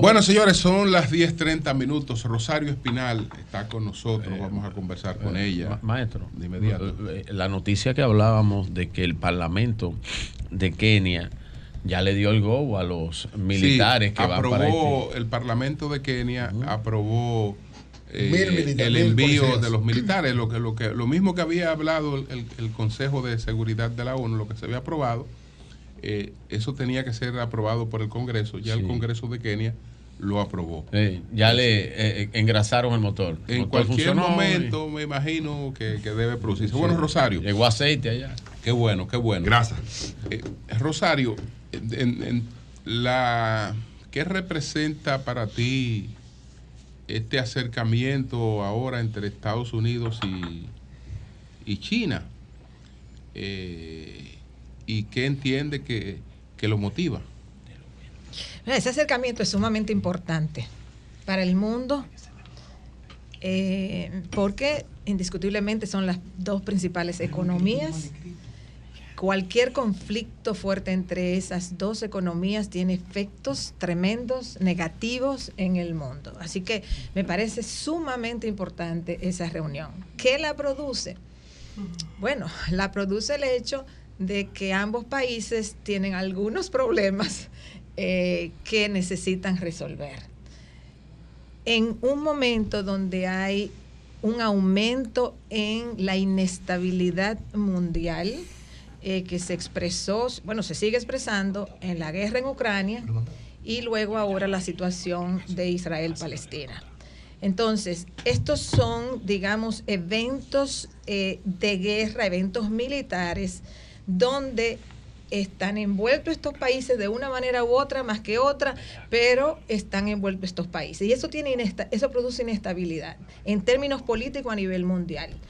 En, términos económicos también. China está enfrentando una situación económica difícil.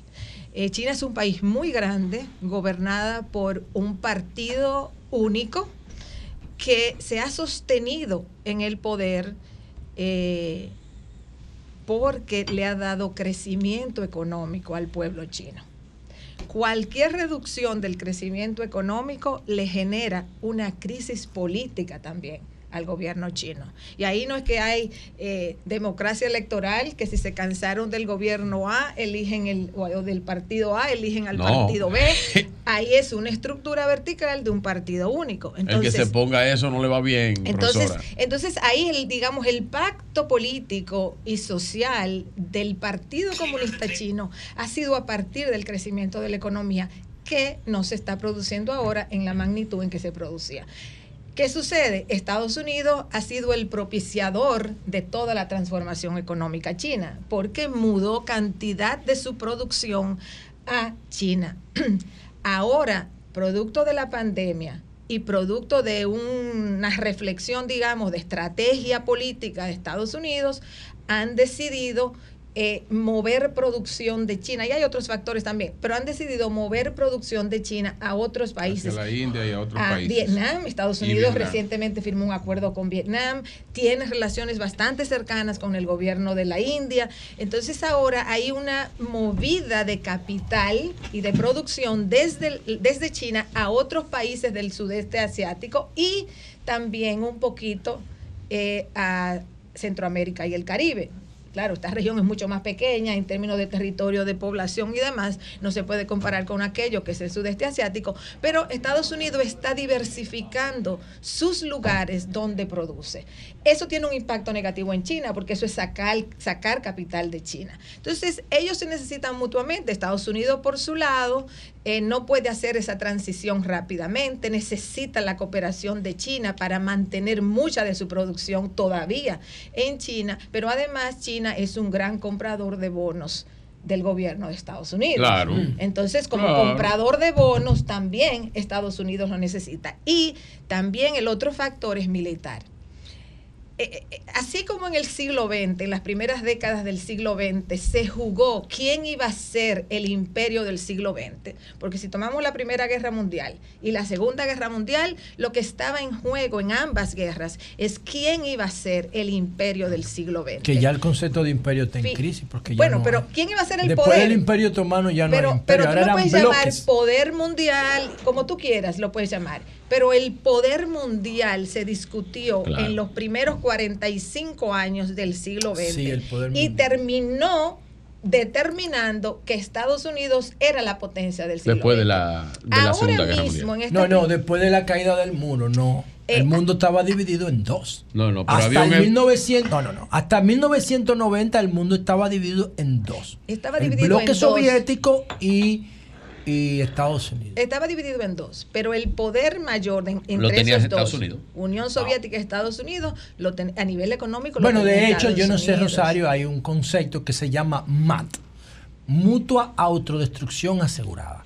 O sea, et- la Unión Soviética y Estados Unidos, después de la crisis de los misiles, eh, sabían que se podían destruir ambos y destruir el planeta. Y llegaron a un acuerdo de Guerra Fría para no pelear.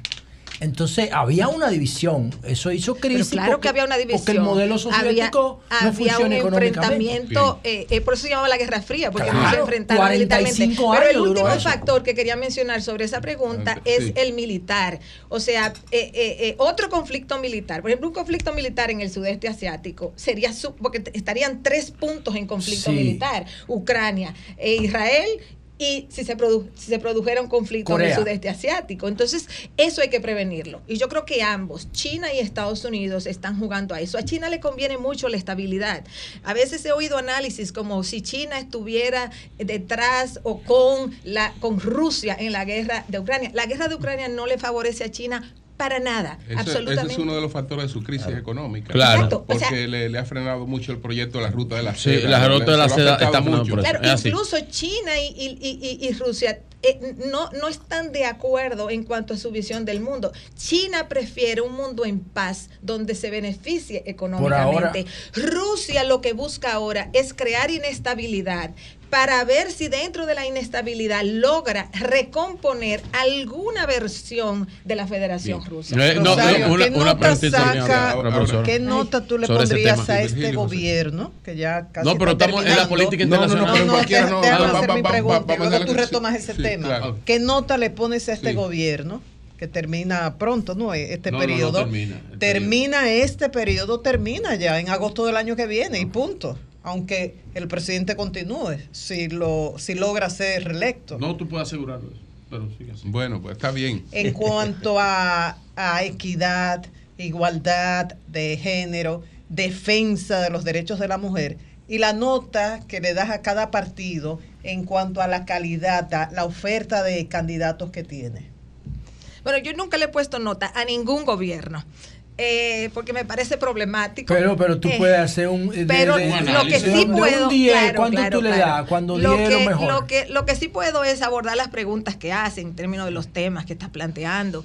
Es, o sea, yo pienso que el gobierno actual, pero también se le podría decir a otros, pero bueno, estamos hablando del actual, no le ha prestado suficiente atención a enfrentar, a resolver los problemas de desigualdad en la sociedad dominicana, sean desigualdad económica, sea desigualdad de género, sea desigualdad social de cualquier tipo. Eh, y es, es, es algo pendiente en la sociedad dominicana. Aquí hay una, aquí hay una aparente digamos, eh, garantía de derechos. Aquí hay garantías de derechos en la Constitución, aquí hay una aparente garantía de derechos. En la realidad, realidad, no la hay. Entonces, tú te pones a ver el gabinete, por ejemplo, para, solo para un ejemplito, el gabinete del presidente Luis Abinader tiene dos mujeres de 23 ministerios, tres si incluimos 24 con la Procuraduría. O sea, es una representación ínfima. ¿Es eso igualdad de género? Tú, o sea, me pueden decir, bueno, pero eso es una tontería, hay muchas otras formas de medirlo. Es que cuando lo medimos en otra, de otras maneras, también el resultado es similar. Eh, 4 de 32 senaduría, el 88% de las alcaldías, y eso es todos los partidos, no es solamente del PRM. Entonces, realmente hay una desigualdad de género que este gobierno ni los anteriores tampoco se han preocupado mucho por resolver. Entonces la República Dominicana tiene todo eso pendiente, cómo abordar seriamente el tema de la desigualdad. El crecimiento económico no es, eh, es suficiente para enfocar el tema de la desigualdad. Y América Latina es la región más desigual del mundo. O sea, en África hay más pobreza absoluta, pero en términos de desigualdad, del, del, del, nivel de riqueza que hay en América Latina y cómo se distribuye, América Latina y el Caribe están muy mal posicionados. Entonces hay que prestarle atención al tema de la igualdad económica, de la igualdad social y de la igualdad política.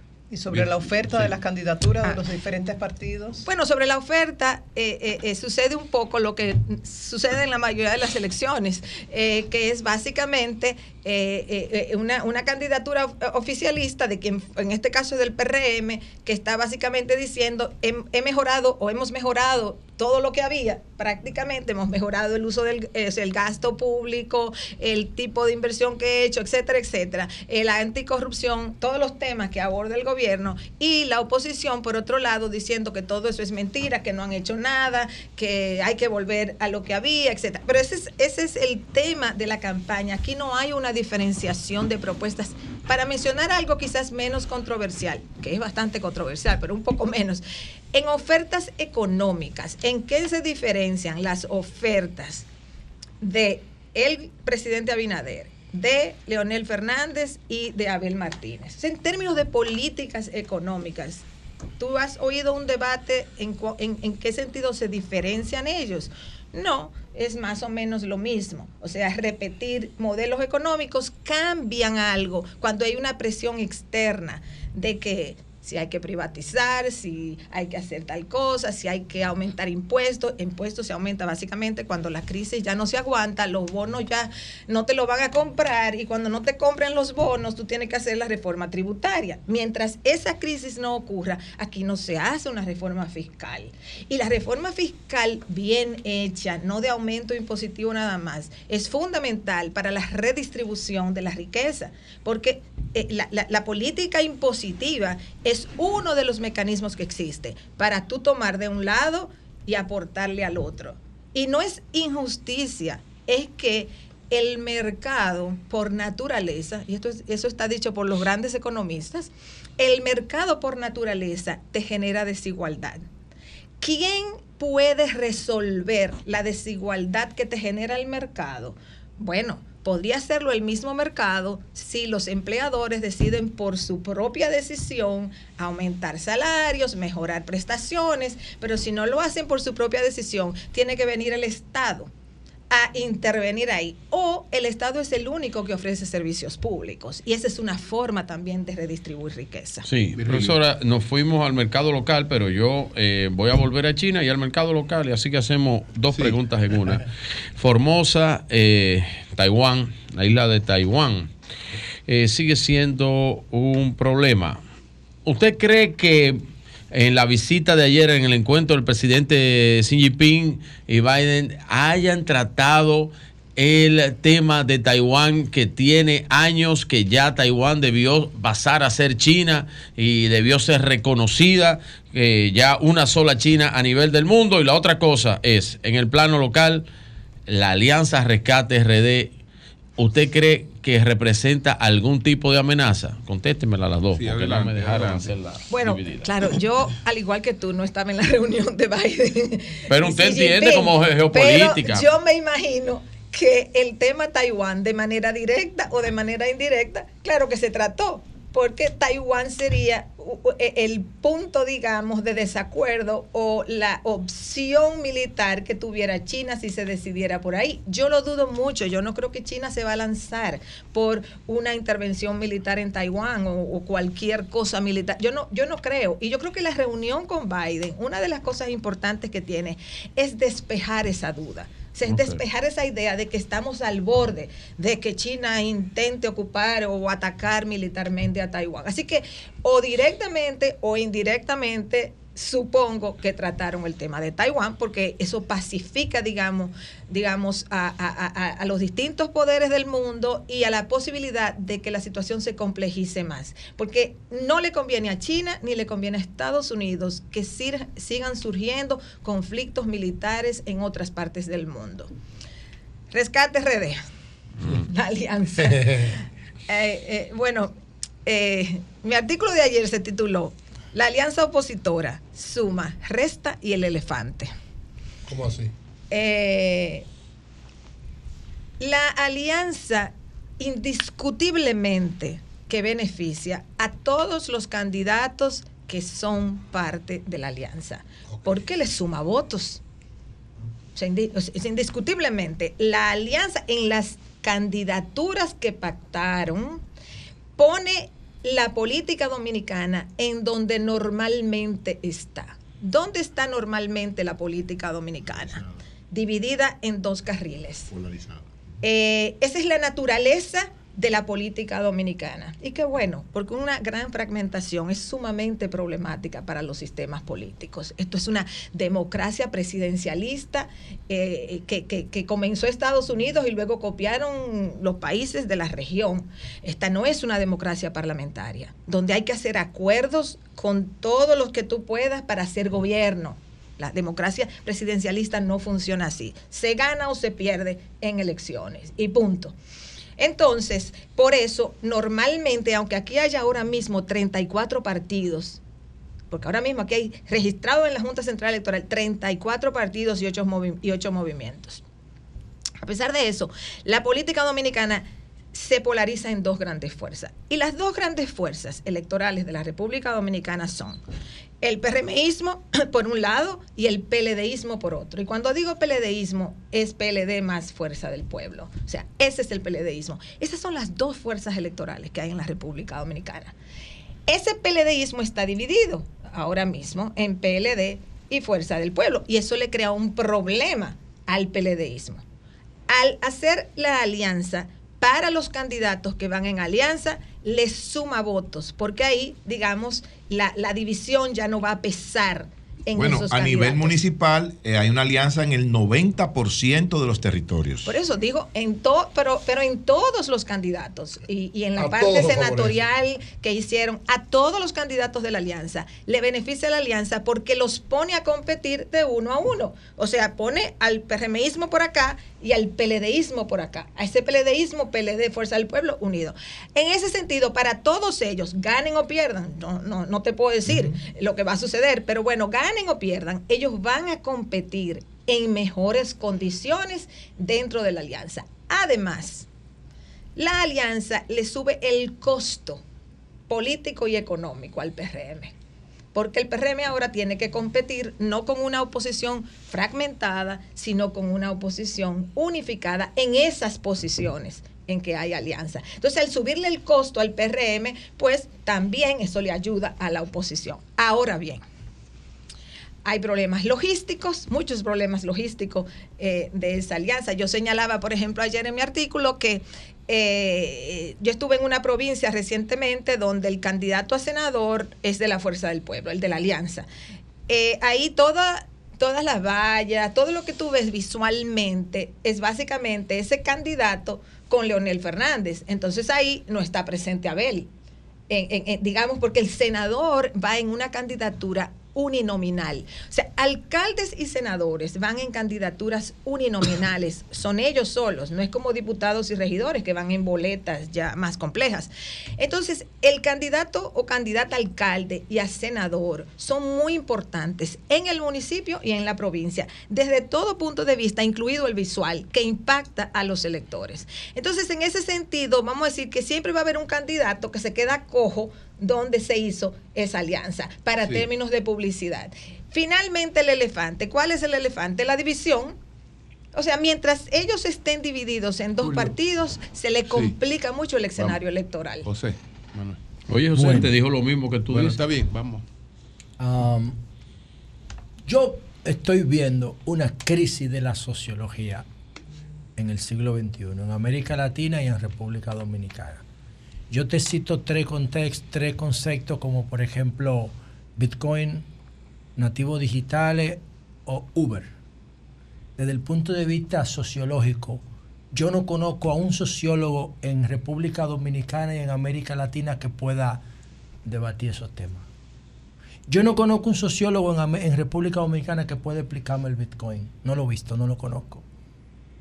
Todos son de la sociedad pasada, de la sociedad industrial del 90 para atrás. ¿A qué tú atribuyes? Si tú estás de acuerdo en que hay una crisis de la sociología, que la sociología no esté en, en un momento de tantos cambios, esté en su peor crisis, no pasan de 50 los estudiantes de sociología en este país. En una sociedad en constante ebullición. Si tú estás de acuerdo con, hay una, con que hay una crisis de la sociología, ah, ¿qué debemos hacer para nosotros retomar un tema tan importante para la sociedad como es el de la, la profesión de la sociología? ¿no? Después Manuel, pero adelante Rosario, no, vamos Ah, José. mira, eh, en las últimas décadas hemos, vi- hemos visto, en- y lo vemos claramente a nivel universitario, una tendencia a que tú estudias lo que te va a dejar dinero. Ay, Dios mío. Entonces la sociología En todo. deja dinero. O sea, no es una carrera que tú puedes hacer Buena pensando visión que te vas a hacer rico. Eh, es una carrera de vocación, vamos a decir. Entonces, eso impacta en que haya pocos estudiantes en sociología. Aquí solamente está la carrera de sociología en la UAS eh, y, y hay pocos estudiantes de sociología. Ahí, pero también te afecta la antropología, no es solo la sociología, te está afectando todas las humanidades Todas las humanidades. y todas Las las, ciencias sociales.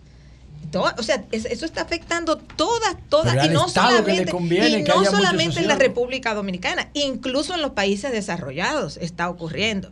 Entonces tiene que tomar eso en cuenta. Los estudiantes buscan y sus familias le dicen, pero ¿qué tú vas a hacer con sociología? Estudia negocio, estudia medicina, estudia derecho, o sea, estudia ingeniería, estudia algo que te deje dinero. Bueno, eso es un problema. El segundo problema es que la sociología eh, requiere de centros de pensamiento, donde la gente se dedique a eso, a pensar, a escribir, a reflexionar sobre lo que está ocurriendo en la sociedad. No hay y eso. en la República Dominicana no hay nada de eso, porque la mayoría de las universidades son negocios, o sea, negocios Ay, que tienen mío. que ser rentables, negocios que tienen que ser rentables. Pero la UAS no, la UAS debería No, tener la UAS debería sí, la UAS debería tenerlo. En el caso de la UAS eh, es importante Debería que se tenerlo, tenga porque la UAS recibe un gran El CERES lo, financiamiento. lo cerraron desde que Luis el Gómez lo dejó. terminó ¿Qué hace era el CERES? que era un centro. El CERES era el centro Tú eres muy joven para saber eso, José, pero ese fue un centro de investigación Un social. ce- centro de investigación que Luis Gómez dirigió hasta los años 80, pero de que Luis Gómez lo dejó. Entonces eso es lo que falta, esos centros de pensamiento donde haya sociólogos, antropólogos, politólogos, eh, eh, eh, pensando y escribiendo sobre lo que está ocurriendo. Rosario, mire, yo prácticamente coincido en toda su visión respecto a la Alianza Rescate RD, inclusive yo la he bautizado como que Rescate no es una alianza, sino un matrimonio de ricos. Así lo he bautizado, ¿verdad? Porque allí lo que hay es muchos intereses y no, y no hay una alianza como tal. Pero independientemente de esos problemas, Rosario, o sea, la oposición representa un desafío importante también para el gobierno y para sus intereses. ¿A qué podemos atribuir entonces, Rosario, que personas tan avesadas en política como el caso de Hipólito Mejía y otros tantos hayan salido a desmeritar y decir que esta, que esta alianza no tiene ningún tipo de importancia, que eso, que eso es totalmente débil si estamos hablando de gente que tiene formación política y tiene el bagaje? ¿Cómo se puede Sobre todo eso? que ellos hicieron lo mismo en el ¿Verdad? 2020. Y que, y que sabe que eso es lo que hay que hacer. Aquí hay que formar dos bloques obligados. Hicieron lo mismo desde en el siempre. 20. Aquí hay qué podemos atribuir eso, doña Rosario? Bueno, eso. eh, bueno, ¿por qué Hipólito lo hizo? ¿Quién sabe? No, y otros, Pero, otros. pero eh, eh, eso es parte de una estrategia mediática. Eh, no necesariamente porque ellos no lo estén viendo, que puede ser un problema, sino porque eh, cuando tú denigras al otro, eh, sea una persona, sea un grupo social, sea un partido político, una alianza, lo que fuera, tú le estás ante el público, estás tratando de quitarle eh, fortaleza. Entonces, cualquier fortaleza que tengas, si tú dices, no, eso no va para ningún sitio, no, eso no va a avanzar, no, eso tiene muchos problemas, lo que fuera que dijeras, eh, es parte también de una estrategia mediática, de reducir el impacto que eso podría tener. Yo ya dije anteriormente, los candidatos que van en la alianza, están fortalecidos todos y esa la, la parte donde hay alianza le aumenta el costo al PRM. El interés del PRM por Guillermo Moreno. eh, por ejemplo, el PRM tiene una candidata, tiene una senadora. Que es mejor eh, que Guillermo tiene una Moreno como eh, de tradición en su partido, joven, etcétera. Pero está interesado en Guillermo Moreno y aparentemente ya cerró un acuerdo con Guillermo, con Guillermo Moreno. ¿A qué lo atribuyes? Lo que el PRM ha estado haciendo con Farideh Raful es imperdonable. Atención, atención, ustedes están chateando ahí. Atención lo, que repito. está diciendo Rosario. Vamos a esperar a que ella lo repita para que salga. Es- repítelo, por favor. Lo que el PRM ha estado haciendo con Farideh Raful es imperdonable. Imperdonable. Y no lo voy a hablar desde, desde el punto de vista humano, que podría hacerlo. Lo voy a hablar desde el punto de vista exclusivamente político. Sí, es un error más bien. Eh, Farideh Raful es la que ocupa la posición actualmente. Es una posición importantísima, es el Distrito Nacional, es la capital de la República. Principal plaza política. Farideh Raful es una mujer inteligente, preparada, fajada políticamente todo el tiempo en que está despierta. O sea, es una persona que hace política constantemente. Una figura emblemática del PRM. O sea, Faride tiene todas las condiciones para que a ella le hubiesen reservado desde el primer momento su repostulación en el PRM. Como a Carolina. El PRM se está jugando la plaza del Distrito Nacional con lo que le está haciendo a Faride Raful. ¿Copiaron ahí? El Guillermo Moreno, Guillermo Moreno no es la persona para llevar la candidatura a senador del PRM. ¿Por qué lo digo? Guillermo Moreno, uno, no es del PRM. Claro, por Dios, Dos, un invento. es una, alcal- es una senaduría sumamente importante para que un partido la arriesgue con una persona que tiene su propio partido, tiene sus propios intereses, Y no conecta con esta época. tiene sus propios Para que objetivos. sepan, y con este Una candidatura externa, porque él sería una candidatura externa en una plaza tan importante y tan PRMista, Sí, porque, realmente en la base electoral del PRM es clase media urbana y esa clase media urbana está altamente concentrada en el Gran Santo Domingo, eh, tanto Distrito Nacional como provincia Santo Domingo. Entonces, llevar una persona extra partido que no tiene historial ni siquiera de conexión, aunque fuera en una alianza en, el 2020, pero eso, eso- eso era una cuestión minoritaria, vamos a decir. Llevar una persona, un extra partido que no tiene un historial de relación con el PRM a la senaduría más emblemática del país, a mí me parece un error garrafal.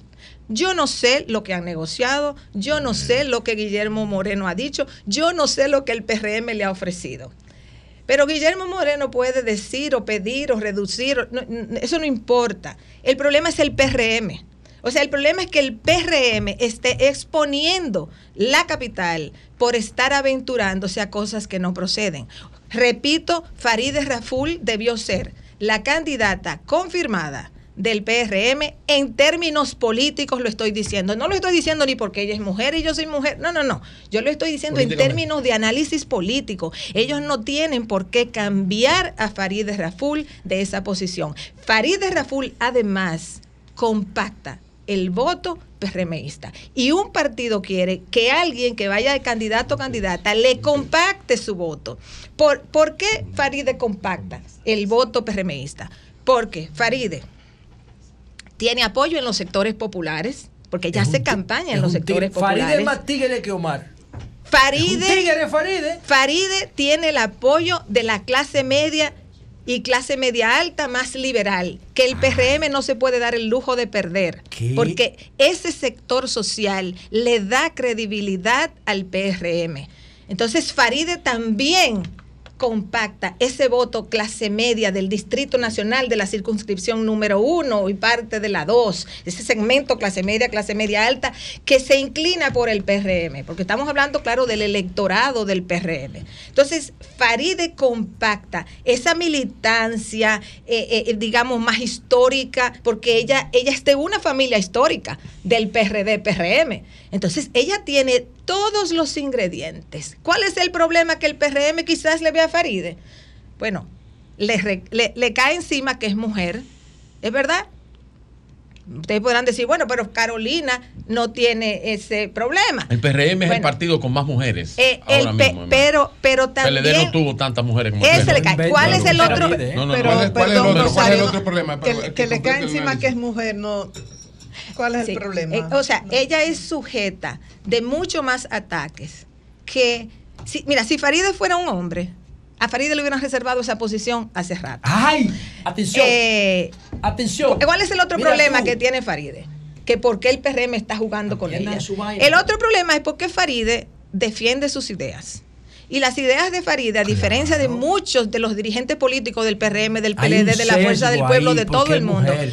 Faride tiene eh, ideas políticas más progresistas que es lo que tiene el promedio de los políticos dominicanos. Y ella las defiende y las defiende con convicción. Y eso se ha vuelto un pecado Así en la es, política correcto, te felicito. dominicana. Este programa es tuyo, te voy a venir Así es que aquí. yo quiero eh, de- reiterar que lo que el PRM le está haciendo a Faride Raful es imperdonable y que Faride tiene todas las características para ser la candidata. Ella puede perfectamente competir con también otro joven ética, no ha que va por la alianza escándalo. que es Omar Fernández. Yo pienso que esas dos figuras compitiendo por el Distrito Nacional Beneficia a la política. Se- sería enriquece, espectacular. O sea, esas dos figuras compitiendo sí. en unas elecciones por la de del distrito, yo personalmente lo veo bueno para la juventud, lo bueno veo Así para la de- lo veo bueno para la es. democracia, lo veo bueno para los partidos una políticos. de Así es que esa es mi opinión al Rosario, respecto. Bien, bien, gracias. algunos analistas entienden. No, digo, no, ¿Qué pregunta tú vas a hacer después de esto? Porque no, tú pero- recital. No, Tienes no. que saber bien qué pregunta que tú vas a hacer. No, lo que pasa es que no te- a ti te gustó porque tú estás con, con que el, el PRM gane la No, capital. yo quiero que Pero yo creo, yo creo todo lo que ella dice. No, no, el PRM va a ganar. Lo la mismo capital. de Omar, el PRM Omar- va a perder Lo, lo dijo. Fellito, lo dijo Fellito. Pero con Faride compite, con Faride compite, pero pierde como quiera. Pierde como quiera, pero Faride compite. No, la pregunta es la siguiente. no Algunos analistas dicen que la fortaleza que ha mostrado. Alianza RD Ah, con los candidatos ahora permite. Podría llevarlo a que en las elecciones municipales le vaya muy bien, le vaya muy bien y que eso se refleje positivamente para las elecciones de mayo en la posibilidad de que de que no haya de que Luis gane en primera vuelta, sino que haya una segunda vuelta. ¿Qué te parece ese análisis? Mira, eh, si a la alianza opositora Rescate RD, que lleva 90%, creo. El que 90, de la- 91% del territorio nacional. Ah, ajá, de la- a nivel, a nivel municipal.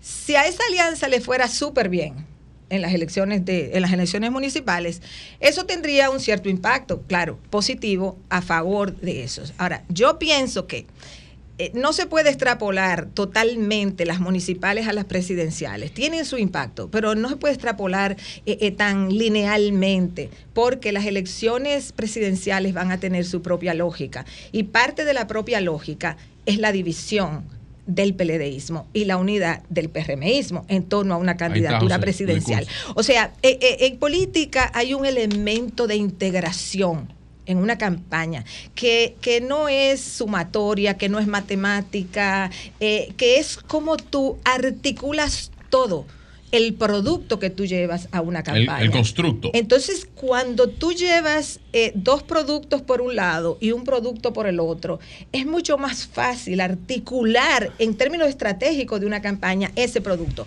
Yo no estoy diciendo que no haya segunda vuelta o que no la pueda haber. Y creo que en parte, por eso digo, en, en torno a tu pregunta, si la oposición saliera sumamente fortalecida de las elecciones municipales, Mm. eso puede tener un impacto en las presidenciales. Ahora, sí creo que en este contexto, en este contexto de estas elecciones, ese solo factor no es suficiente para transformar significativamente el nivel presidencial. Bueno, pues muchas gracias, Rosario. bueno, muchas gracias. Gracias, profesora. Muchas gracias.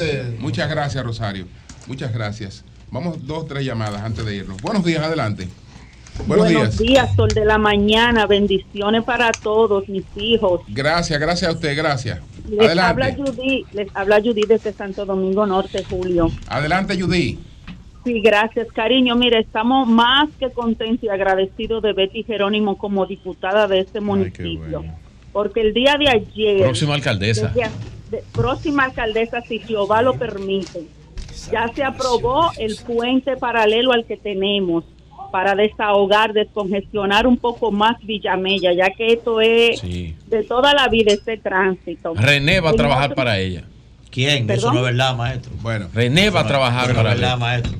René, ojalá y René no va a trabajar No, para Carlito no- nunca. eso no es verdad. Señores, no me- queremos recibir dos, René. dos o tres llamaditas antes de irnos. René Dos- no va a trabajar Mire, para señores, Carlos no, Guzmán nos quedamos, nunca. No, no vamos a quedar unos minutos para recibir dos o tres llamaditas. Buenos días, adelante. Tómate la pastilla, Virgilio. Buenos días. Sí, Julio. Adelante. La- Las elecciones de los senadores, ¿cuándo es? No en mayo, ¿verdad? Sí, con las presidenciales. Entonces, no puede ser Faride porque Luis Abinader necesita ese 5% desde Guillermo Moreno para las elecciones presidenciales. ¿Cuánto, cuánto? Bien. Buenos días, adelante. Está bien, pero bájale. Buenos días, Julio. Adelante. Buenos días a todos. Ceneida Guzmán, Santo Domingo Norte. Adelante. Bueno, del dicho al hecho hay mucho estrecho. Mucho trecho, Aquí, mucho trecho. mucha- mucho estrecho. Aquí nosotros, Santo Domingo Norte, lo mejor que vemos y no nos podemos equivocar es que vemos el municipio eh, Julio limpio. Y además, Julio, quiero decirte en otro orden que yo quiero que el presidente Luis Abinader busque lo comunitario para que le enseñemos la problemática que tenemos en nuestra sociedad. Por ejemplo, en Santo Domingo Norte, presidente Luis Abinader. Gracias. Gracias a ti. Buenos días. Muy buenos días, Julio. Ben- Bendiciones para todos ustedes y su familia. Pedro Ah, Cuello. gracias, Adelante, amén, adelante. amén. Pedro, nada más quiero eh, decirle cómo va la carretera desde aquí, desde Barahona, que veo que no se habla mucho de ello. ¿Qué pasa Adelante, lo estaban arreglando. Ya las personas que viven en la parte costera pueden desplazarse de aquí para allá y de allá para acá, en donde realmente el señor de Obras Públicas de Línea Ascensión está haciendo un excelente trabajo. También muchas de las calles de Barahona que estaban muy mal acondicionadas, teníamos eh, la voz, mire, lo teníamos al garete de que pudieran Sí, hacernos así caso. es. La Pero el denuncia, señor de Línea Ascensión, mire, aquí en Barahona ha hecho un excelente la, trabajo. con la rápida, Gracias a la ti, gracias rápida asistencia días, del ministro días. de Obras Públicas. Buenos días. De línea ascensión. Adelante. Sí, es Francisco Mato que le habla de Santo Domingo Norte. Adelante, Adelante. Francisco. Es para felicitar al empresariado junto al Estado por el metro que están programándose para, para llevar el metro a Punta Cana, igual a Santiago de los Caballeros, que sería un éxito para el turismo, en donde también a- a- ellos construirán unos bancos, Me van a haber a bancos, centros comerciales, cines, que eso va a atraer mucho al turismo. Pues gracias a ti. Buenos días. Ay, la Buenos bella, elegante días. y talentosa, chef. Sí, adelante. Noemí está por ahí. Mira, Julio, en el distrito pueden llevar al Papa y el PRM pierde ahí. Ahí no hay forma que Omar pueda perder esa candidatura. Omar está 70-30 ahí. Bueno, pues muchas gracias, muchas gracias. Señores, Hugo Veras, Vehículos en la Radio. Gracias. Cambio fuera.